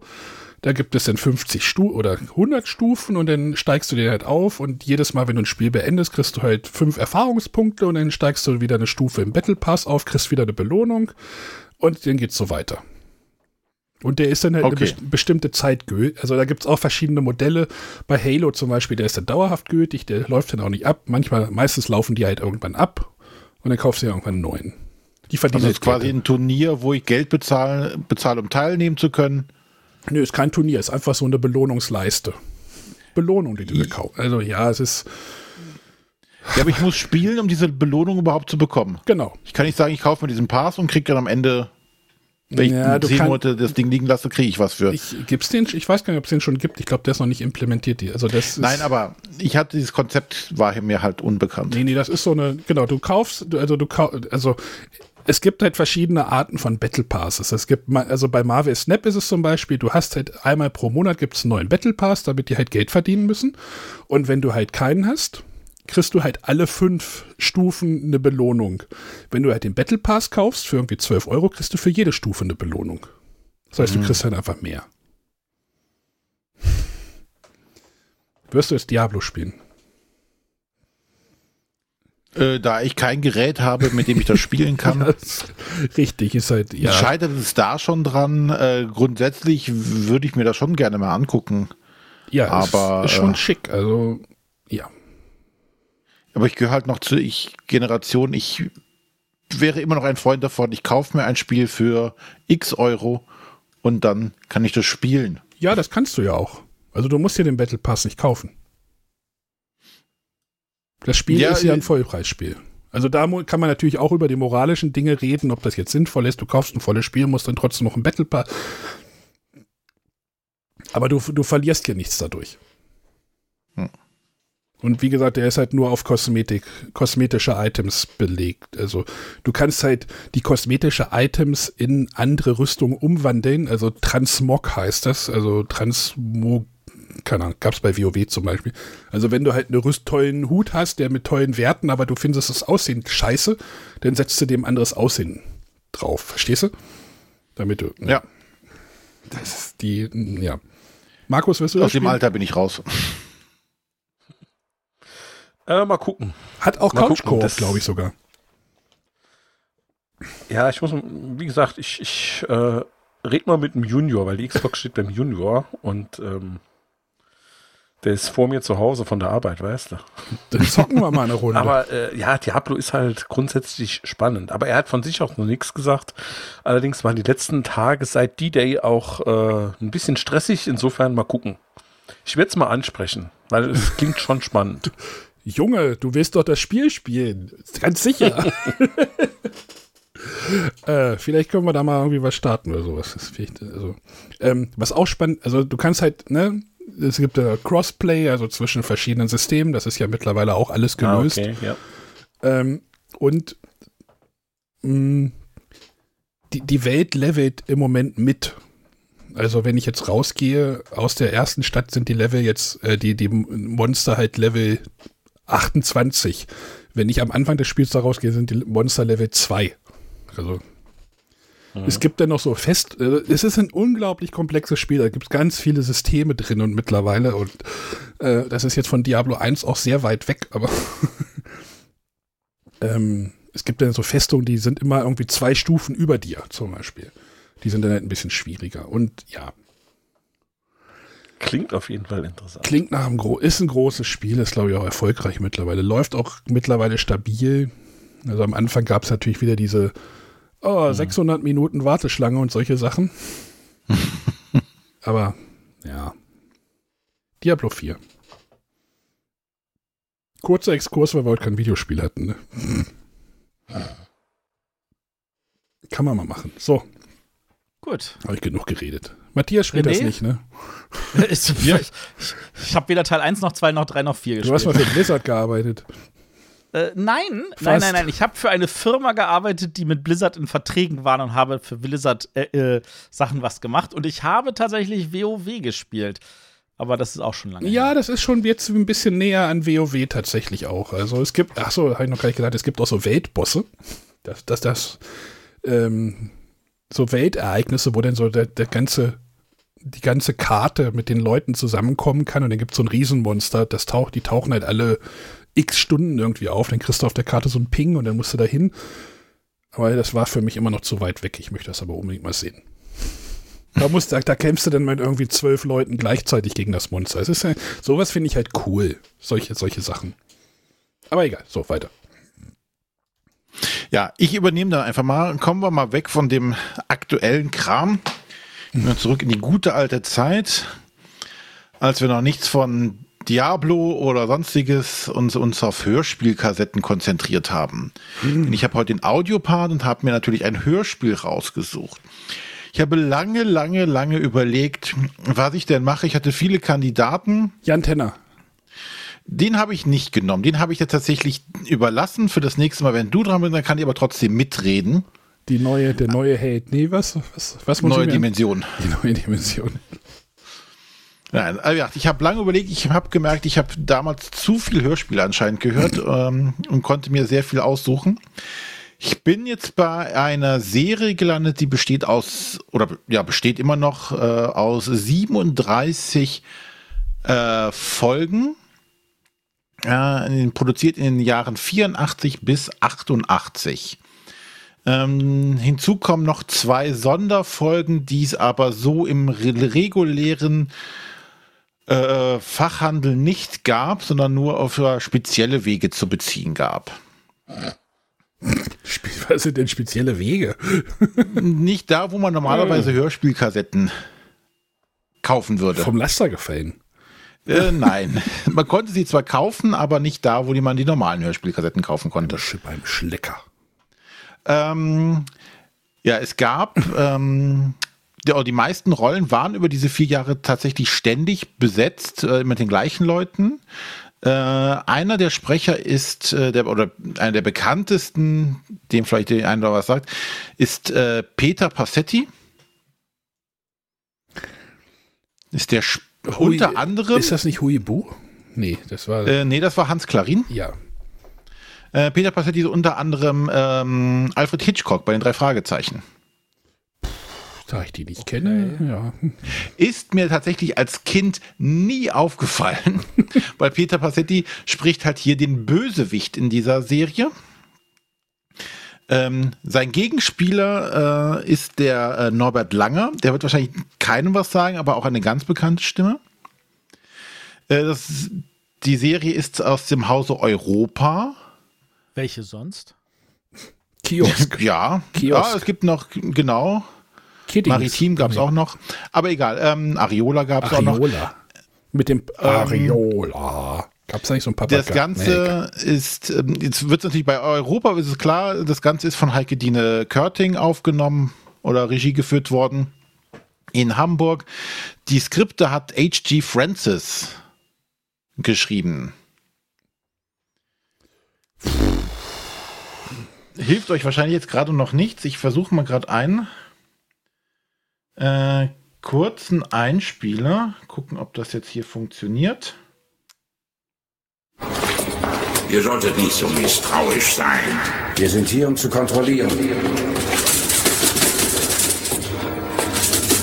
Was sind das für Gefangene? Oh, nur ein paar Bürger und Bauern, die mir allzu nahe gekommen sind. Unbedeutende Leute, uninteressant für euch. Lass sie frei. Aber das geht nicht. Nein? Warum nicht? Aber versteht doch, ein paar Gefangene brauche ich. Schon der Abwechslung wegen. Lass sie. Kommt einem das irgendjemand bekannt vor, die Stimmen vielleicht? Skeletor. Ja. Wir reden über Masters of the Universe, die Hörspielserie. Okay. Da kannte ich Peter Passetti. Es lag mir auf der Zunge die ganze Zeit. Dachte so, ah, verdammt, die Ne, und als nächsten Tipp hätte ich noch das hier eingespielt. Da wären wahrscheinlich die meisten Leute dann drauf gekommen. Ja. Das war das Intro oder ein kurzer Teil von dem Intro. Und was für mich auch diese, diese ganze Hörspielserie ausgemacht hat, war tatsächlich diese Musik, diese Untermalung. Auch wenn He-Man sein, sein Schwert zieht und ähm, mit diesem Hall, er sagt, er, ich habe die Zauberkraft und alles, das war damals, hat mich das total mitgerissen. Ich war eh Fan der, äh, der ähm, Figuren des Spielzeugs. hatte davon auch viel zu viel Kram gehabt der dann leider, als ich dann irgendwie so um die 16, 17 war, äh, irgendwie verschenkt wurde, weil der Cousin oder sowas möchte es gerne haben, dann hat man das gegeben, weil es war ja nichts wert. Es hat ja, als 16-Jähriger hat man gedacht, was will ich mit dem Scheiß? Jetzt wäre es natürlich toll, den ganzen alten Krempel noch so weit, weil der wäre ja wirklich was wert mittlerweile. Ja, aber ja, aber wie gesagt, ähm, 37 äh, Folgen. Die letzten fünf Folgen, das sind sogar ein Mehrteiler, äh, die oder die Story aufeinander aufbaut.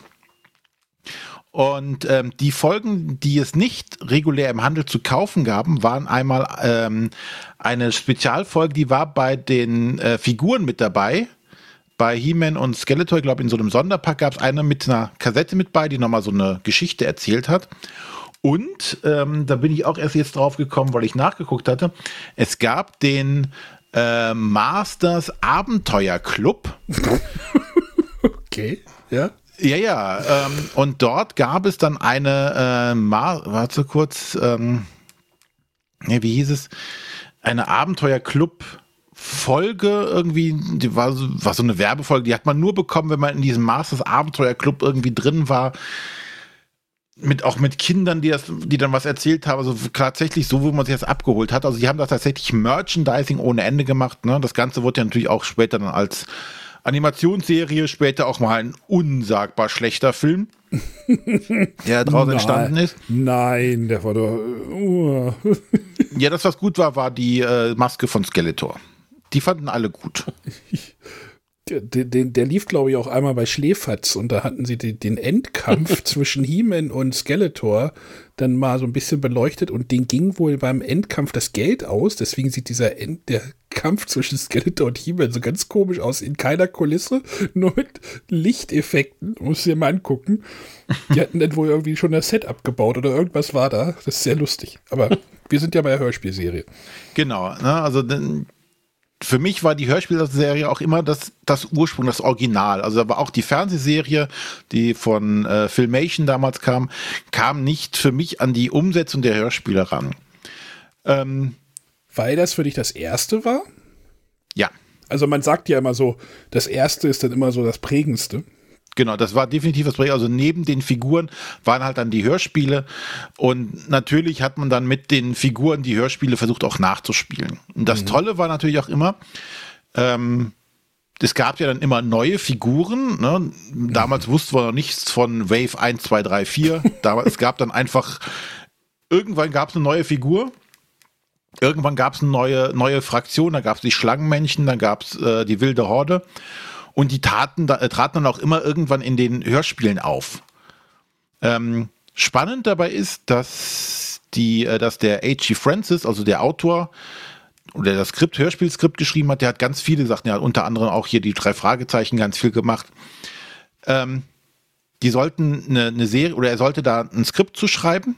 Das Einzige, was er hatte, waren die Figuren. Okay. Denn Mattel hatte selber nicht viel Hintergrundstory dafür. Und so, das merkt man auch ganz stark am Anfang, war das total losgelöste Folgen. Es gab so ein bisschen hier ne, der Planet Eternia und alles Mögliche. Und so vielleicht so ein bisschen Hintergrundstory, was auf den Verpackungen drauf stand.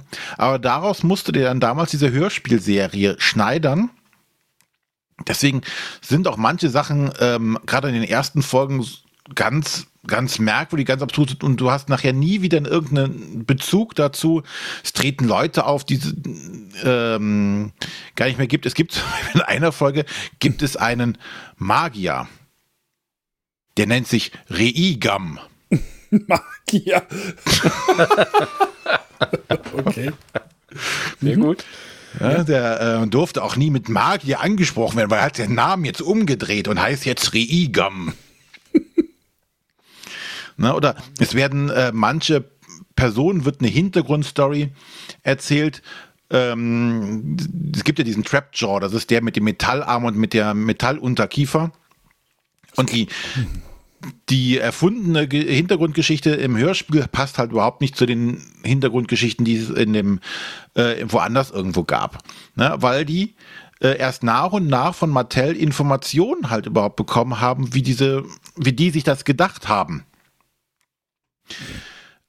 Und ähm, ja, und man merkt halt nach und nach, wird halt eine konsistentere Welt draus und die Figuren kamen dazu und du hast halt neue Leute gehabt oder auch die Fahrzeuge, die dann mit dazu kamen, die wurden auch in irgendeiner Art und Weise immer eingebaut. Und das hat unheimlich viel Spaß gemacht und ich fand die auch immer spannend. Und ähm, Skeletor war zwar hier nicht, nicht richtig böse, aber in der Filmation-Serie war zum Beispiel, war er immer auch so ein bisschen albern, ein bisschen der Loser. ähm, hat auch nicht immer alles gut hingekriegt ähm, und das war halt hier nicht so. Ne? Also hier hat schon Skeletor dann aus, aus Glück oder weil der Auto das wollte, äh, verloren, aber er war nicht so totale Dummbratze, der überhaupt nicht so auf die Kette gekriegt hat.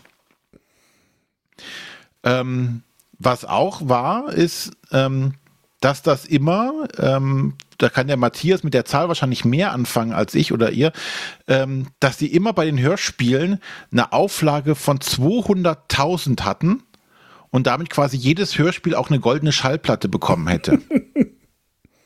Yeah, geil. ja, ich glaube, das, äh, weiß nicht, ist, ist 200.000, ist das viel? Das ist tatsächlich bei Musik ist das viel. Ähm, bei Hörspielen ist das mega viel.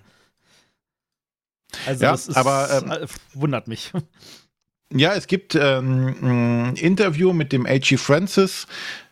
Ähm, Europa war so gepoolt, ähm, die hatten meistens, also deren Hörspiele hatten meistens immer diese Auflagen. Und wenn die Hörspiele unter diese 200.000 fielen, haben sie sie abgesetzt. Also Okay. nach 37 Folgen Master of the Universe, also ab der 37. oder davor vielleicht noch ein bisschen, sind die unter die 200.000er Marke gefallen.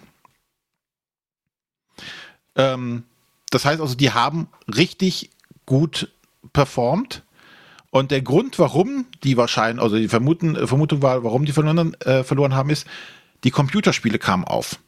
Es gab ein anderes Medium neben dem Kassettenspieler. Wo das Gate denn hingegangen ist, das Taschengate. Geld und die Zeit ist dahin gegangen. Ja, aber wir haben halt dann damals das ordentlich äh, unterstützt, weil tatsächlich hatte ich ja auch all diese Kassetten damals zu Hause gehabt. Und ähm, Alle? alle. Außer diese zwei Bonus-Dinger, weil man die nicht nochmal kaufen konnte. Und die war ja, oder ich bin ja immer noch nicht so der Sammler, der sagt, oh, ich muss das unbedingt alles haben. Hast du die noch? Nein. Nein, leider auch nicht mehr. Ja, ich, man hat ja alles einfach weggegeben, beziehungsweise bei den Eltern Ja, ja. gelassen und die haben es dann irgendwann losge sind losgeworden.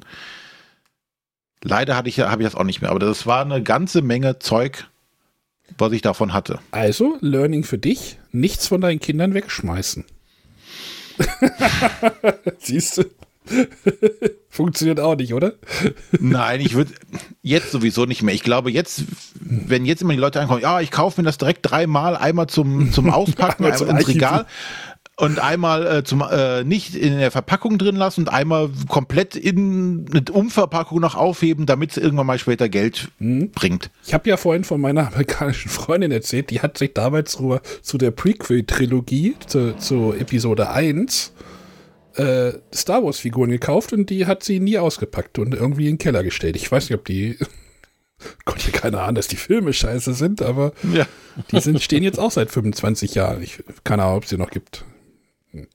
Also ich weiß, dass auf Unknown zwar neulich, neulich ist gut, wahrscheinlich das ist auch schon wieder ein Jahr her, war einer, der musste halt von irgendeinem Freund, der verstorben ist, seine Sammlung irgendwie auflösen.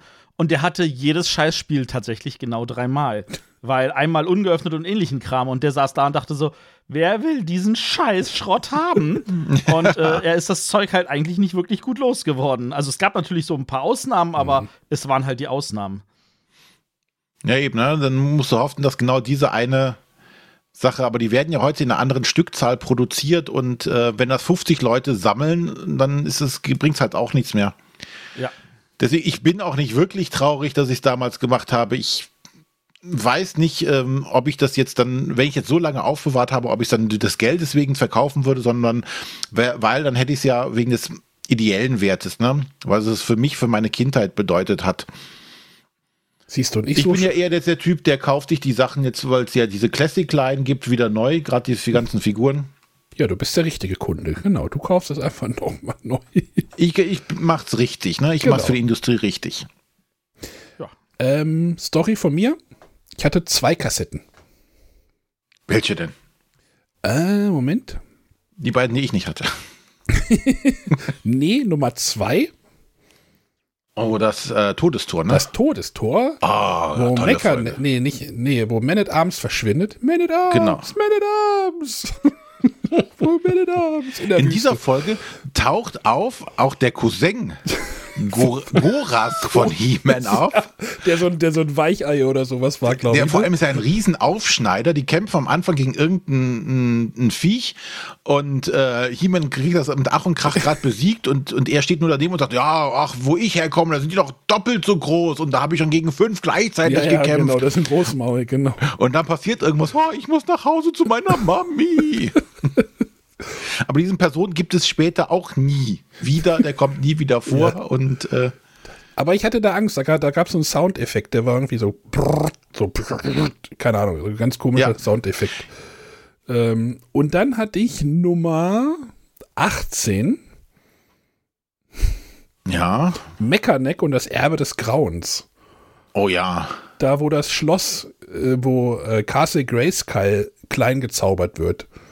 Ja, Und die Prinzessin, nee, wie heißt sie, die, die, wie heißt sie, die Königin, nein, äh, Die Sorceress? Zauberin, Die Sorceress wird dann irgendwie eingefroren, ja, keine Ahnung. Ich weiß auch nicht, warum man einfach an 2 und 18 rankommt. Das ist auch einfach so random, weißt du? wahrscheinlich geschenkt bekommen von irgendjemandem. Ähm, und ich hatte, das war so, hi- hi- Masters, also bei uns hieß das immer Masters, ne? Genau. War so, ich hatte halt Kumpels, die hatten das viel, ein bisschen mehr und ich, bei mir war es immer so, ja, ich fand das nicht so, boah, hm, war eher so der Mitläufer. Ich hatte auch, ich hatte einen Hiemen, der, wenn man ihn auf die Brust geschlagen hat, hat er so einen Schadenseffekt bekommen. Hm? Wie die Autos damals, die Hot Wheels, ne? Die hast, du so, hast du so dran getippt und dann hat sich das irgendwie so umgedreht oder so. Ja. Ich weiß gar nicht, ob ich noch eine andere Figur hatte. Ich glaube nicht. Ich weiß einmal, dass ich, dass wir mit äh, Markus Drümper und ich haben einmal Grislor verbrannt. Der hat gut, der hat gut gebrannt. Der, das war, Wer hat das Fell? doch, stimmt, ich hatte noch Hordak hatte ich noch. Der hatte so, der hatte so komische Füße, da hat er auf jeden Fall gut drauf gestanden. Der hatte so Froschfüße. Also Ja. nicht Froschfüße, aber so breite Füße. Manche Figuren haben halt besser gestanden wie andere. Boah, die haben, die haben überhaupt nicht gestanden, diese Figuren, die waren immer die Hölle. Vor allem, du konntest die Beine ja grundsätzlich bewegen, aber du konntest mit diesen Figuren ja keine Kampfstellung oder so. Die standen ja alle gleich, weil wenn du die Beine irgendwie verändert hast, hat dieser, diese Figur den Schwerpunkt verlagert und ist immer umgefallen. Und es standen sowieso total wackelig. Du hast die, weiß ich nicht, alle irgendwie aufgebaut, bis an den Tisch gekommen, plopp, plopp, plopp, plopp, plopp, Ja. sind die wie die Dominosteine umgefallen. Dann hatten die noch irgendein Schwert oder so einen Stab in der Hand, dann haben sie auch wieder Übergewicht bekommen nach vorne oder nach hinten. Aber das war immer die Hölle, dass die stehen blieben, die Viecher. Aber Grislor brannte gut. Ja. Aber was du eben sagtest, von wegen, du hattest bei dem Geräusch, ich fand auch, das war auch für bei vielen anderen äh, Europa-Hörspielern, die hatten einen unglaublich geilen Soundtrack und eine unheimlich geile Sounduntermalung überhaupt, auch für ihre ganzen Effekte. Ähm, und die waren so, so einprägsam. Ähm, es gab zum Beispiel hier diesen Windrider, damit sind die immer geflogen. Und der hatte so ein, so ein Geräusch gemacht, der so, du, du, du, du, dass du wirklich immer das gesagt hast, okay, wenn du dieses Geräusch hörst, dann weißt du, der fliegt gerade irgendwo lang. es hat überhaupt nichts mit Fliegen zu tun gehabt, dieses Geräusch, aber allein diese, die, dieses Geräusch hat dafür gesorgt, okay, die fliegen gerade. Und das fand ich immer faszinierend. Und was sie natürlich geschafft haben aufzubauen, es war ja einerseits eine Fantasy-Welt, ne, die kämpfen also mit Schwertern und Schildern, mit nacktem Oberkörper gegeneinander. Aber gleichzeitig war es ja auch eine Science-Fiction-Welt, weil es gab äh, irgendwelche Fahrzeuge, äh, Fluggeräte wie den Windrider oder äh, riesige Monster, mechanische Monsterspinnen, die da rumlaufen konnten. Und das haben die halt auch immer in den Hörspielen versucht darzustellen. Und das haben die immer gut gemacht. Also man hatte das dann so irgendwie doch schon vor Augen. Man hat natürlich den Vorteil gehabt, man hatte das Spielzeug eh da rumstehen konnte es dann sich angucken im Zweifelsfall. Also. Hast du gerade gesagt, dass du konditioniert wurdest? Ich? Nein, ich bin da voll gefeilt gegen. Ich, mir kann sowas nicht passieren. Ach so, alles klar. Ich bin also ich, ich, ich erzähle jetzt mal dazu jetzt nichts irgendwie Wissendes, sondern einfach mal so, was ich jetzt so daraus mitnehme.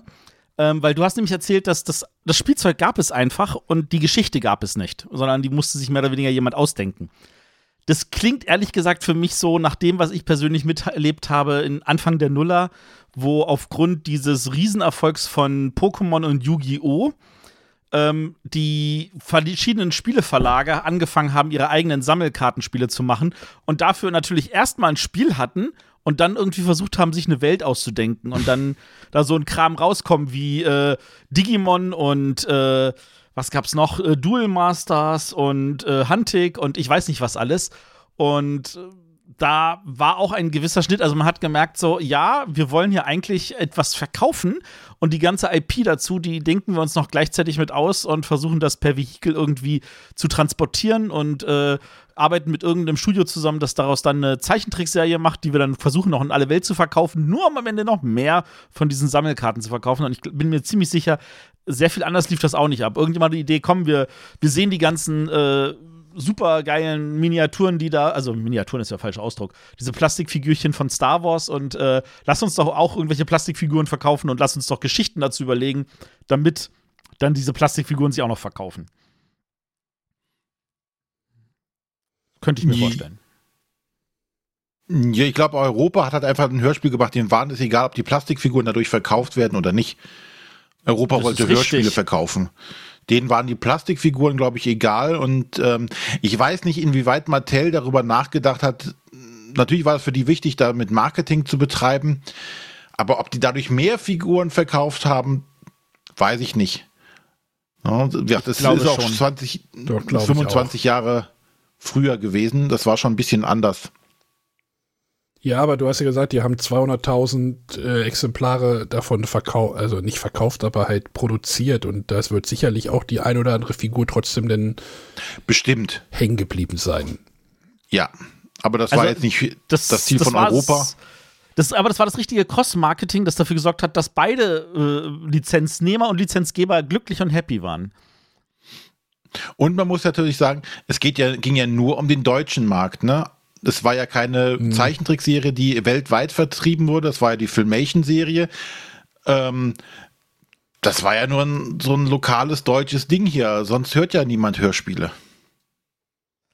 Ja, aber dann, das ist da in Ordnung und dann gab es woanders, gab es dafür andere Sachen. Ja. Ja, wie gesagt, ich fand das auf jeden Fall eine tolle Hörspielserie. Ähm, die ersten Folgen sind schwierig, wenn man sie sich jetzt anhört, aber die kann man tatsächlich aus mit der Nostalgiebrille, die muss man sich schon aufsetzen. Ich lasse nichts auf mein anhören. Todestor kommen. Und was man immer sagen muss, ähm, das ist natürlich auch immer Geschmackssache, aber damals waren das schon echt verdammt gute Sprecher, ne? Und das waren ja auch Leute, die haben hauptsächlich Hörspiele gemacht, beziehungsweise waren Theaterschauspieler und haben dann solche Sachen gemacht oder Synchronsprecher. Die haben mit ihrer Stimme halt Geld verdient und das waren echt Top-Leute, die du da bekommen hast. Das waren nicht irgendwelche Hinterhof-Schauspieler, die da mal mitgesprochen haben, sondern es war schon der, der große Pool an Schauspielern, den du hattest, die das mal gemacht haben. Und das hörst du einfach und das hörst du immer noch.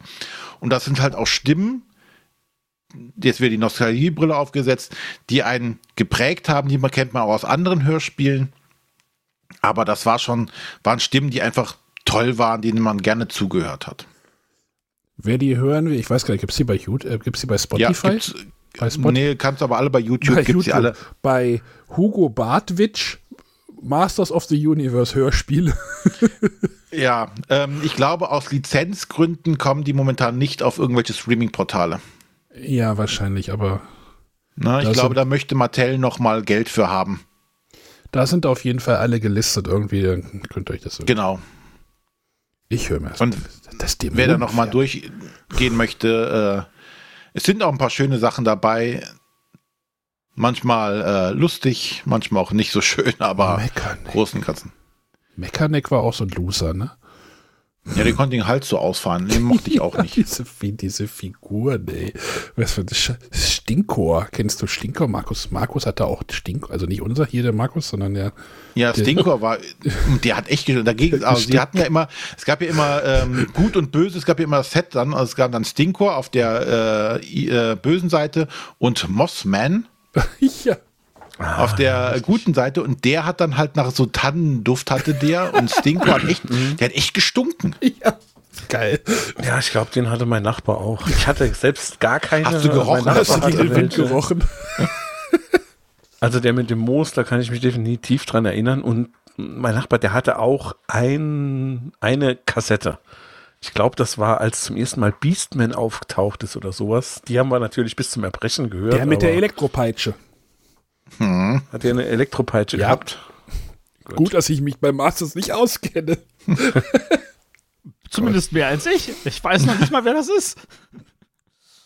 Gut, toll fand ich auch diese mit den Steinen, die sich als so zu Steinen verwandeln konnten. Wie hießen die denn? Das waren Äh, Stone da und Rockon. Fa Vater und Sohn, glaube ich, oder irgendwie sowas. Genau, ne? Stone da und Rockon.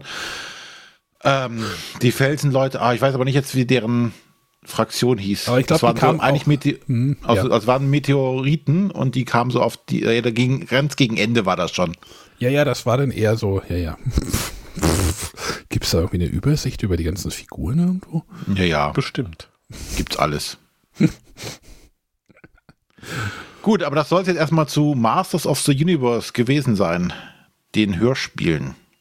Äh, du hast auch dieses, äh, bei Netflix gibt es ja auch diese ähm, The Toys That Made Us, hast du sicherlich auch gesehen. Da gibt es auch eine Figur, ähm, äh, eine Se Serie, Folge, wo die so, wie diese Figuren entstanden sind und wie war das, wenn, wenn man, wenn die Re Personen real existieren würden, würden die 400 Kilo wiegen oder irgendwie sowas mit den ganzen Muskeln. Die hatten ja auch, He-Man und Skeletor hatten ja, die haben ja auch alle die gleichen Beine, nur in anderen Farben. Ja, die haben denselben Oberkörper, die haben stellenweise dieselben Arme, die wurden hier und da mal was abgeändert, aber manchmal ist es halt tatsächlich einfach nur die Farbe, die geändert wurde. Und die waren aber alle, zumindest die Arme konntest du ja so abnehmen, die waren ja nur so draufgeklackt. Und äh, natürlich war es natürlich, dass du alle Arme abgemacht hast, dann Bild zusammengesetzt. Da hatten, hatte jemand einen grünen und einen blauen Arm und hatte dann die Rüstung von Skeletor an. Dann gab es ja auch äh, den ganz beliebten Fisto. Bist Ja. Der äh, hat ja so, so, so, einen, so einen Schwungarm gehabt. Und da gab es ja auch wieder das, das Gegenstück zu, das war Nitsu. Der hatte keine Faust, der hatte so eine Karate-Hand gehabt. Äh, ja, also ich, dachte, ich könnte stundenlang dr ich hatte, drin noch eine, schwärmen. ich hatte noch eine Figur, fällt mir gerade ein. Da, drei, wahrscheinlich anscheinend drei. Ram Man. oh ja, der war auch. Kompakt. Was war das Gimmick? Den konntest du so zusammendrücken und dann hast du unten am Fuß, dann ist er nach oben weggesprungen und hat dann, konnte dann Sachen rammen. Genau. Aber der sah tatsächlich total anders aus als die anderen, weil er dieses Gimmick halt hatte. Der war auch nur so ein dünnes Plastik. ne, dünnes Plastik und der hatte keine, der hatte nicht zwei Beine, der hatte nur so ein, ja, so, so zusammengesteckte Beine, die so geringelt waren. Der hat auch andere Arme gehabt, also der war komplett anders als die anderen Figuren. Ähm, So, aber jetzt dürfen Wortspiele hat man damals noch gar nicht verstanden. Ne? nee, So wie der Man-E-Faces. Penny Face. genau. Ja. Ich, ähm, ein Freund von mir hatte auch diese Schlangenburg. Wie hieß die? Mount. Snake Mountain. Snake Mountain, genau. Die hatte ich auch. Ich hatte Snake Mountain, Kumpel von mir hatte Castle Grayskull. Beide. Der hatte auch Mars-Spielzeug. Ja, das habe ich auch leider noch alles. Leider doch alles. Gut. Eine kurze Sendung habe ich. Da gab es auch eine Hörspielserie von, da werde ich aber nicht drüber sprechen, egal. Wie weil das nur die, die Tonspur der äh, Fernsehserie war. Und sowas hasse ich. Warte mal, bis ich das nächste Mal über Alf rede. Ja, das ist die, die große Ausnahme. das ist die Ausnahme von der Regel, ja. Ja. So, jetzt lassen wir Stopp machen, damit der Marco, äh, Matthias auch nochmal zu Wort kommt. Och, ich, ich höre euch ja begeistert zu, mit welcher äh, Övre ihr das da alles vortragen könnt. Das Du ist war- total spannend. Du warst für sowas zu alt wahrscheinlich denn schon, oder? ich, ja, ich, also ich würde nicht sagen, dass ich zu alt war, sondern ich habe ja gesehen, ich hatte auch in meiner Jugend Freunde, die hatten diesen ganzen Kram. Ähm, aber ich habe überhaupt nicht verstanden, warum sie daran Spaß hatten, damit zu spielen. Mit schönen, muskulösen Männern zu spielen. oh Gott. Okay, Ja, Matthias, machen wir weiter. Bring uns hier Ja, raus. Bring uns hier raus. genau, genau. Ich, ich versuche mal ein bisschen Eskapismus jetzt an dieser Stelle reinzubringen. ähm, ich will über ähm, eine. Es ist, ist auch eine Buchreihe, es ist ein Zyklus, ähm, der bestand im Original aus zehn Büchern. Im Deutschen haben sie es auf sechs gebracht. Ähm, ich muss zugeben, ich habe nur bis Band 5 gelesen. Ich erkläre auch gleich noch warum. Ähm, versuchen wir erstmal zu erklären, wer sind, ist denn die wichtigste Person in dieser Serie? Ich weiß es. Ja? Hat das was mit Handtüchern zu tun? Nein. Schade. Fast. Da, da gibt es nur fünf Bücher. ja, Das deswegen ist eine Trilogie ich. in vier Bänden mit einem äh, und davon gibt es fünf, ja. Ja, da, da, Nee, daran, nee, nee, da, daran dachte was ich ich meine ist tatsächlich, es gibt zehn Bücher und es gibt nur sechs davon auf Deutsch. Und die Hauptperson heißt Carl Cullinane. Ich hoffe, ich habe das halbwegs richtig ausgesprochen. Jetzt, äh, ich bin mir sicher, Arne hat davon noch nie was in seinem Leben gehört. Bei Gut. René oder Markus bin ich nicht so sicher. Die könnten das vielleicht. Stimmt, mal das hast du gehört schon haben. angekündigt bei mir. Sagt mir jetzt erstmal nichts. Nee, klingelt auch nichts. Okay, es geht um eine Gruppe, die sich zum Rollenspielen trifft und dann vom Spielleiter tatsächlich in diese Welt versetzt wird. Es ist die sogenannte Welt des Meisters, das so hieß der erste Band, und das ist die Hüter der Flamme als Zyklus. Kenne ich nur vom Namen her. Nur vom Namen her. René? Sagt, er klingelt bei mir gar nichts. Nee. Immer noch nicht. Also, oh, okay. Ja, dann, dann habe ich tatsächlich mal was Spannendes, was ihr alle nicht kennt. Das ist ja. Ach ja, okay. Also, ähm, Hüter der Flamme, das kam äh, so Mitte der 80er raus. Ich glaube, in Englisch auf äh, 83, auf Deutsch irgendwie 87 oder 86. Ähm, und tatsächlich ist es so, das war dann, in äh, Deutschland ist es auch sofort eingeschlagen bei allen Rollenspielern und jeder hat diese Bände verschlungen. Ähm, also im ersten Band geht es halt also wirklich um diese Gruppe, wo sie relativ genau darstellen, wer sind die einzelnen Charaktere. Du siehst, okay, sie spielen irgendetwas, das soll so ein bisschen an D&D angehaucht sein. Und ähm, auf einmal werden sie halt in diese Welt versetzt und müssen halt gucken, dass sie aus dieser Welt wieder rauskommen. Und einer von denen will aber tatsächlich nicht wieder raus aus dieser Welt, weil er im wahren Leben halt im Rollstuhl sitzt und tatsächlich das Gefühl hat, frei zu sein in dieser Welt. Ähm, aber unabhängig davon ist es so, dass ähm, sie halt am Ende tatsächlich auch rauskommen, am Ende des ersten Bandes, aber dann wieder rein müssen, um tatsächlich gegen diesen Meister weiter zu kämpfen. Ähm, das Ganze ist sehr schön und sehr cool geschrieben und irgendwie, ich glaube, mit, wenn ich es heute mir an, äh, durchlesen würde, würde ich wahrscheinlich sagen, boah, ah, das könnte man wahrscheinlich besser schreiben. Ähm, aber tatsächlich ist es so, dass du denkst so, boah, geil, ich will wissen, wie es weitergeht. Und dann ist es aber so, dass dieser, dieser Sprung, den du drin hast, diese, dieser Verknüpfung aus der Realwelt äh, mit dem Rollenspiel und der, der Welt des Meisters, wo sie halt irgendwie das kämpfen, der bricht dann danach, weil ab Band 2 spielst nur noch in dieser Fantasy-Welt. Und du hast halt diesen Meister eigentlich nur im Hintergrund als den großen Gott, der eine Idee hat, der weiß, wie er ähm, tatsächlich die, wohin er möchte. Und die wichtigste Person gibt's am Anfang noch gar nicht. Die taucht tatsächlich das erste Mal in Band 3 oder 4 auf, nämlich den Sohn des Hauptcharakters. Und äh, da hat also irgendwelche großen äh, Pläne und man verste versteht auch wirklich ganz lange nicht, warum der diese Pläne hat, weil es einfach für einen keinen Sinn macht, weil man nicht weiß, was der Meister tatsächlich sich als Geschichte ausgedacht hat.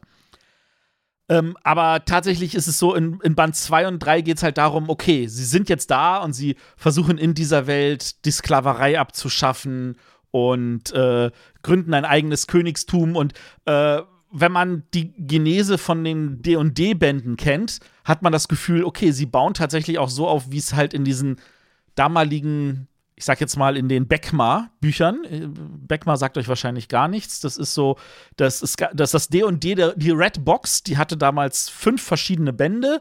Ähm, und das erste war die Basic, dann gab es die Expert, Advanced und Master und Infinity oder sowas. Also es gab da diese fünf Boxen. Ähm, wahrscheinlich wird jetzt irgendjemand sagen, ah, die Reihenfolge war folgende. Und ich so, ja, sorry, tut mir leid jetzt.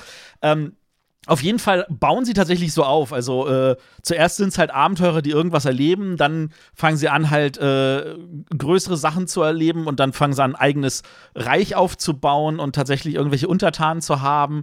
Und äh, in der Theorie denkt man sich so, okay, dann müsste es irgendwann halt dahin laufen, dass die halt Halbgötter werden. Aber das passiert nicht. Ähm, am Ende von Band 4 stirbt dann der Hauptcharakter. Also der bisherige Hauptcharakter, der Sohn ist zwar schon geboren, aber ähm, tatsächlich ist es so, dass in Band 5 geht es dann nur noch darum, dass sie versuchen, dass das ein paar von deinen Freunden noch versuchen, irgendwie durch die Welt zu reisen, in seinen ha Namen zu handeln und so zu tun, als wäre er noch am Leben, obwohl er schon tot ist. Und Band 6 war dann schon so gruselig, dass ich es nicht weitergelesen habe. Ich glaube, die meisten haben auch nach Band 1 aufgehört. Ähm, es gibt, wie gesagt, noch Band 7 bis 10 im Englischen. Wurden nie übersetzt, weil Band 5 und 6 schon so unerfolgreich waren, dass sie nicht mal mehr übersetzt wurden. Äh, meines Wissens auch in keine anderen Sprachen. Und vielleicht ist das auch gut so, auch wenn der Autor, Joel Rosenberg, ähm, tatsächlich die, äh, die, die, diesen Zyklus zu Ende geschrieben hat, ähm, ist er doch einer, der auch, äh, um es mal so zu formulieren, äh, also heutzutage würde er als normal gelten, damals galt er schon ein bisschen als verrückt. ähm, also äh, damit meine ich, er ist zum Beispiel einfach, er hat sich geweigert, seine Waffen abzulegen. Also er ist dann zu irgendwelchen Versammlungen ins Rathaus gekommen und die Polizei haben gesagt, so, bitte legen Sie Ihre Waffen ab, mit denen dürfen Sie nicht rein. Der so, nee, ich bin in einem freien Land, ohne meine Waffen gehe ich nirgendwo hin und daraufhin haben sie ihn festgenommen. Solche Sachen. Wie gesagt, heutzutage wäre er eher ein normaler Mensch für die Amerikaner, traurigerweise. Äh, damals wurde er tatsächlich deswegen dann auch verhaftet und angeklagt und solche Sachen. Ähm, der Autor ist dann 2011 auch gestorben, also nachdem er tatsächlich seine Reihe zu Ende geschrieben hat. Ich überlege gerade, wann ist sein letzter Band rausgekommen? 2003 oder so. Also über 20 Jahre hat er halt diese zehn Romane geschrieben. Und ähm, ich habe keine Ahnung, wie es ausgeht. Ich überlege irgendwie, ob ich mir tatsächlich mal die ganzen Dinge als Hörbücher anhöre, alle zehn Teile. Ähm, ich kann mich nicht überwinden, weil Band 4 und 5 waren von, vom Lesen her schon so schlecht, dass es mir weh tut. Aber ich werde trotzdem neugierig und würde hoffen, dass ich irgendwo mal was finde, um zu wissen, wie es ausgeht. Ja, aber da habe ich tatsächlich noch nie was drüber gehört. Also gerade bei Nee, dir hätte ich damit ich gerechnet. Weil das ja dann doch irgendwie so typisches Ja, Rollenspiel passen. ist. Wür- Würde komplett passen, das ist richtig. Und wenn du irgendwo mal Band 1 siehst, sage ich, greif zu und liest dir Band 1 durch und Band 2 und 3 sind auch noch gut und lebt damit, dass die Geschichte da ein für sich irgendwie gegebenes Ende hat. Manchmal braucht man die Fortsetzung nicht, ne? Manchmal braucht man die Erweiterung nicht, Die genau. Fortsetzung braucht man manchmal nicht. Ja. Genau, also äh, Joel Rosenberg, äh, die Welt des Meisters ähm, aus dem Hüter der Flamme-Zyklus. Eine total tolle erste Geschichte und dann halt irgendwie. Ich weiß auch nicht, woran es liegt, ob es tatsächlich einfach äh, die, der, der Originalverlag gesagt hat, ach, jetzt machen wir weiter, weil die ersten Bände ausreichend erfolgreich waren, oder ob sie gesagt haben, so, ach, scheiß drauf, auch wenn der Schrott ist, dann ähm, haben wir ja wenigstens den Vertrag mit ihm abgeschlossen. ich ich kann es nicht sagen. Also anfingst zu erzählen, äh, musste ich so, so ein bisschen gerade an ähm, Stranger Things denken. Wo die halt unten im Keller sitzen und äh, ihr Rollenspiel machen und äh, das ja dann auch quasi in der realen Welt weiter fortführen. Das ist richtig, das, das ist ein sehr guter Vergleich, ähm, weil Stranger Things spielt ja auch Anfang der 80er, wo auch dieser Roman rauskam. Äh, ich wollte, ich, wir müssen gleich, gleich noch über was anderes reden, fällt mir gerade ein. Das wollte, ich- gut, dass wir hier keinen Ablauf haben, wo ich mir das notiert habe. Aber ja, Das, das muss ich jetzt einfach mal dazwischen werfen. genau. Ich wollte das nur dazwischen werfen, damit ihr dran denkt. Damit, weil ich denke mal, Matthias, ist Matthias ist bestimmt gleich fertig. Ja, ich bin tatsächlich, also wie gesagt, ich wollte auch keine lange Geschichte draus machen. Ich hätte mich natürlich gefreut, wenn das einer von euch auch gekannt hätte. Da hätte man noch ein bisschen mehr darüber ähm, nerden können, sag ich mal, aber unterm Strich ähm, muss man nicht. Also wenn, wie gesagt, irgendjemand den ersten Band findet, der ist im Deutschen erschienen bei Bastei Lübbe. Ähm, Natürlich, wo sonst? Genau, wo sonst? Und äh, ist tatsächlich auch mit seinem Design, äh, finde ich vom Titeldesign auch wirklich sehr, sehr eindringlich. Und ich bin mir sicher, wenn ich in meinen Keller gehe, in die irgendwelche Umzugskisten, die ich seit 20 Jahren nicht angefasst habe, dann finde ich da auch noch die alle sechs Bände. Ähm, aber ich glaube, ich würde sie mir jetzt eher irgendwo als PDF irgendwie besorgen und dann noch mal so lesen. Oder wie gesagt, das Hörbuch. Also bei Audible habe ich zumindest gesehen, dass es alle zehn Teile als äh, Hörbuch gibt auf Englisch. René ist ja Audible-Kunde. Ja. Aber ähm, ja, also das, das könnte was für mich sein. Das war ja damals schon immer so das große, oder was, was von der Storyline so jetzt auf jeden Fall gepasst hätte, dieses, man spielt ein Rollenspiel und taucht dann da drin so voll ein. Äh, genau das wäre schon was gewesen, was ich auch gerne gelesen hätte. Weil man sich das ja schon als Rollenspieler naja, wünschen ist jetzt vielleicht zu viel gesagt, aber schon gerne mal so da drin mit rumspielen und sagen so, oh, wie wäre es jetzt, wenn wir jetzt hier echt wären und würden dann hier Ja. rumlaufen, alles machen. Das würde schon sehr gut passen. Deswegen ist das bestimmt auch damals auf jeden Fall gut angekommen. Das kann ich mir gut, gut vorstellen, dass sie dann viele der, der Nerds, der Rollenspiel-Nerds auf einmal sagen, öi, das muss ich lesen. Absolut. Also die tatsächlich in den 80ern, als ich deutlich mehr Rollenspiele gespielt habe, war das etwas, was das kannte jeder. Da hat sich jeder hat, hat die ersten Bände verschlungen und ähm, selbst wenn man dann irgendwann aufgehört hatte, weil das einfach schlechter wurde, hat trotzdem jeder im Notfall noch mal Sachen auch aus den ersten Teilen zitiert. Ja, ich habe mit dem Rollenspiel wahrscheinlich einfach zu spät angefangen, dass ich das Ja, kannte. das habe ich mir auch gedacht. Das ist so vier, fünf Jahre vielleicht zu früh. Wenn so der erste Teil so 384 rausgekommen ist. Ja, da war ich dann halt neun oder zehn und ja, Rollenspiel war gefühlt fünf Jahre später.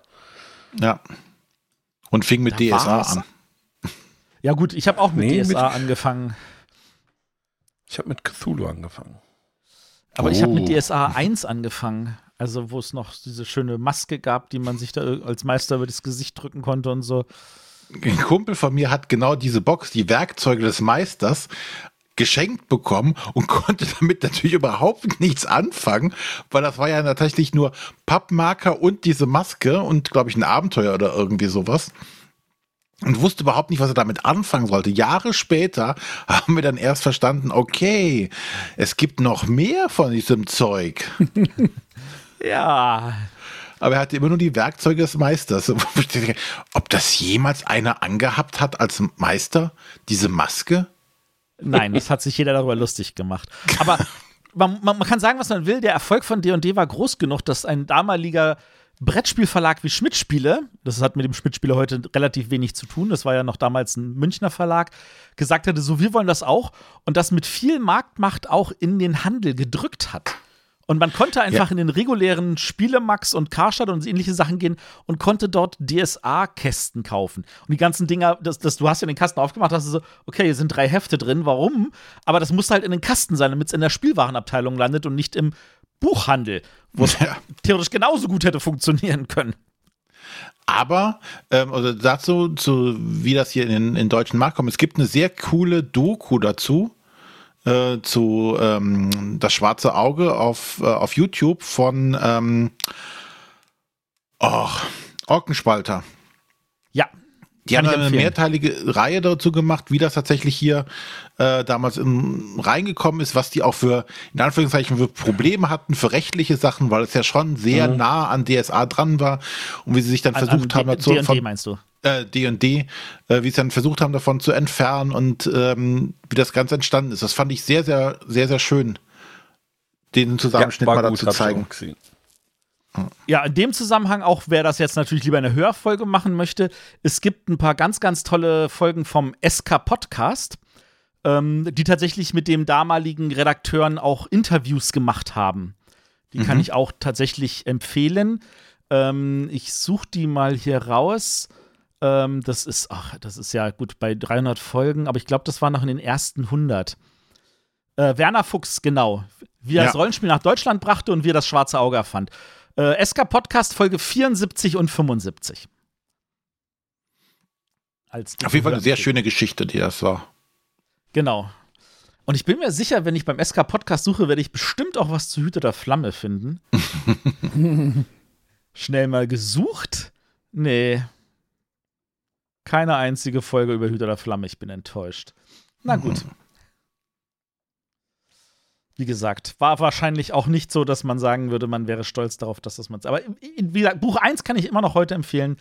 Ähm, auch wenn ich jetzt, das, auch wenn es der Schreibstil vielleicht nicht der beste gewesen sein wird, ähm, es war einfach eine spannende Geschichte. Äh, wir hatten in einer der letzten Folgen auch über einen Autor mit einem schw wahrscheinlich schwierigen Schreibstil gesprochen. Du meinst den, den, den, den Massenschreiber? Ja, genau. Und da hatten wir ja auch über irgendwie der Greif geredet, ne? Ja, und es gibt jetzt eine Serie. Genau, das wollte ich eigentlich auch noch mal kurz äh, erwähnen. Äh, ich glaube, als wir darüber geredet haben, gab es irgendwie nur einen Teaser oder sowas für die Serie. Mhm. Äh, habt ihr die mittlerweile gesehen oder habt ihr euch da mal was angeguckt? Weil Ich habe Ja. Also ich habe die erste Folge habe ich mir angeguckt. Ich fand das, was ich bisher gesehen habe, fand ich schön. Ähm, es hat bedingt, also die Grundstory ist schon dieselbe, aber ich glaube, es ist nicht eine 1 zu 1 Umsetzung des Buches. Aber ähm, es, es macht eine ganz tolle Atmosphäre, so in den 80ern. Es erinnerte mich am Anfang ein bisschen an Dark vom, vom äh, Feeling her und von der Musik, die eingespielt wird. Und doch, ähm, da war, möchte ich mir jetzt gerne noch den Rest auch noch angucken. Ja, ich hatte halt irgendwie nur gelesen, irgendwie so, es war so deutsche Stranger Things und nicht ganz scheiße oder irgendwie sowas. Das war irgendwie das, was. Das war die Aussage vom Autor, von dem Herrn Stimmt, Holbein. der hat gesagt, genau, er hat gesagt, er fand es nicht ganz scheiße oder irgendwie so. Ist, ist ja auch, ne? Ja. Ist ja auch okay, finde ich ja auch. ja. Ich habe es ganz geschaut.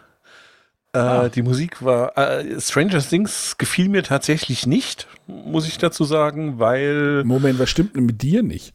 Hallo? Ja, ich kann dir das auch erklären. Also da habe ich die erste Staffel, glaube ich, geschaut. Ich glaube, und ich glaube dieser Podcast mir, wird jetzt ein Trio, habe ich, das, das, das Gefühl. Ich dachte Äh, mir. warte mal, warte mal, warte mal. Ich habe Stranger Things noch nicht gesehen. Ach, mach mal du René, wir machen das jetzt demnächst für zwei. Ich, ich, ich mache das gerade mal spoilerfrei, ne? Aber ich dachte mir da eigentlich, okay, da sind schöne Elemente drin, aber jedes einzelne Element habe ich halt in anderen Umsetzungen schon besser gesehen. Und außerdem fand ich den Schluss der ersten Staffel dann sowieso strange. äh, Ja. was ja zum Titel passt, ne? Äh, deshalb uns weiter da habe ich das mal nie geschaut. Fand ich nicht Ruhe so den. Burner. Hast du gerade gesagt, du hast es nicht. Oh, Mann, Marco. Oh Mann, oh Mann, oh Mann, oh Mann, oh. Mann, oh, yeah. Aber äh, Greif, ja, ähm, a- also Musik äh, fand ich besser als äh, bei den anderen Sachen. Äh, ganz einfach, weil wir da Anfang der 90er dann schon waren, so mit äh, Pearl Jam, Nirvana und so weiter und so fort. Ähm, super. Äh, ja, ansonsten durchaus solide. Also ich fand mich gut unterhalten. Ähm, ich kenne das Buch allerdings auch nicht dazu. Insofern mal schauen, ob es weitergeht und wie es weitergeht. Also, Und übrigens, der Autor hat nicht gesagt, es ist nicht scheiße. ähm, Nee. Er hat das schon sehr wohlwollend kommentiert. Ähm, weil, also ja, es gibt ein Interview, das hatte ich gesehen von ihm darüber und dann sagte er, das ist schon äh, alles in Ordnung so und natürlich ist es nicht, klebt es nicht eins zu eins an, an den Text, den er geschrieben hat, aber das fände er auch okay, weil vieles geht auch nicht und manche Sachen hätte er sich auch anders gewünscht.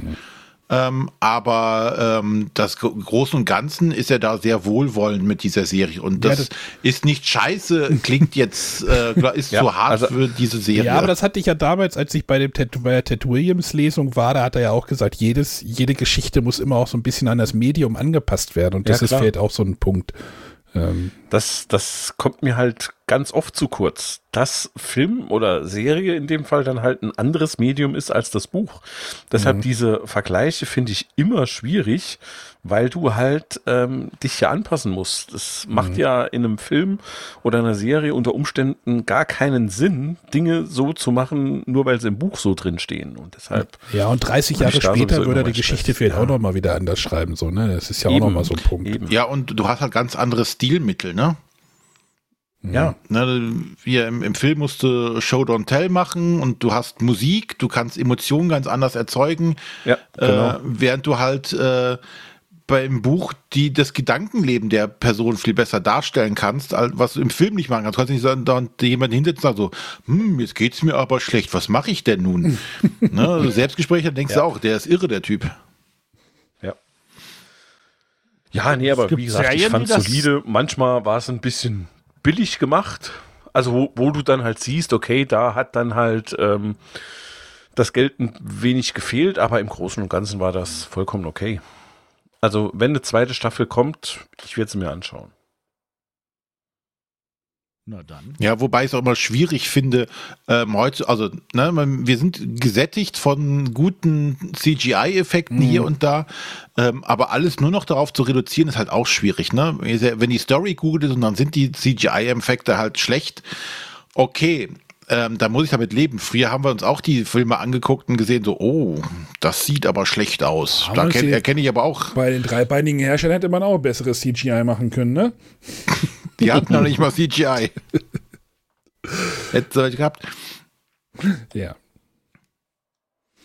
Gut, das wollte ich noch mal einwerfen. Gut, dass ich noch dran gedacht habe. Ja, der Greif. Der Greif. Übrigens auf Prime, falls wir es nicht erwähnt hatten. Ja. Hm. Ich guck mal gerade, hier irgendwie Staffel 2 Kommt bestimmt. gibt es noch keine Infos. Ja. Wenn es nicht ganz scheiße ist, kommt da bestimmt eine zweite Staffel. Frag mal den Wolfgang. Soll ich ihn mal fragen? Ich fahr mal vorbei, der wohnt ja hier ums Eck. Ja, dann, wenn du hier an der Quelle sitzt. Und dann fährst du beim Menderes auch bitte nochmal vorbei. Ja, und beim Digger. Und wer war das noch? Ah, nee, Herbert Feuerstein ist tot. Leider. So weit wollte ich nicht fahren. Aber der hat ja seinen eigenen Nachruf produziert, schon zwei Jahre bevor er starb. Kennt ihr, ne? Mhm. Ja. Gut. Genau. Ich glaube, wir haben es, ne? Wir haben's. Ja. Mach ich denn nächstes Mal? Immer noch kein Computerspiel. Alter. Aber ich habe endlich Audio. Ich freue mich. Wir müssen das Konzept überdenken. Ich, das Oh, ich nächste glaube, ich Mal nächstes Mal- berichte ich über Zelda, Tears of the Kingdom. Könnt ihr auch noch mal eine halbe Stunde erzählen. Das ist ein krankes Spiel, aber das erzähle ich euch später. Also hast du ja heute schon über Computerspiele gesprochen. Ja, ja. Dann kannst du das nächste Mal, wenn du dran wärst, ja überspringen, ne? Halt die Fresse. so, gut. Ähm, vielen Dank fürs Zuhören. Gehabt euch wohl. Ähm, zu finden sind wir immer noch bei Mastodon. Mega verpeilt, nee, at mega verpeilt, at podcasts.social. Naja, wer uns irgendwo bei Mastodon findet, der kriegt den Podcast dann auch irgendwie geboostet. Und irgendwann sind wir dann bei der Twitter-Alternative von Instagram, die jetzt demnächst startet. Naja, egal. Twitter-Alternative von Instagram. Mhm. Okay. Instabook. Sachen, die, Äh, Sachen, die für mich so schwierig irgendwie unter einen. Das heißt in Einsatz zu Twinstagram. Moment, Moment. so, jetzt schmeiße ich euch raus. Bis zum nächsten Mal. Gehabt euch wohl. Tschüss. Ciao. Tschüss.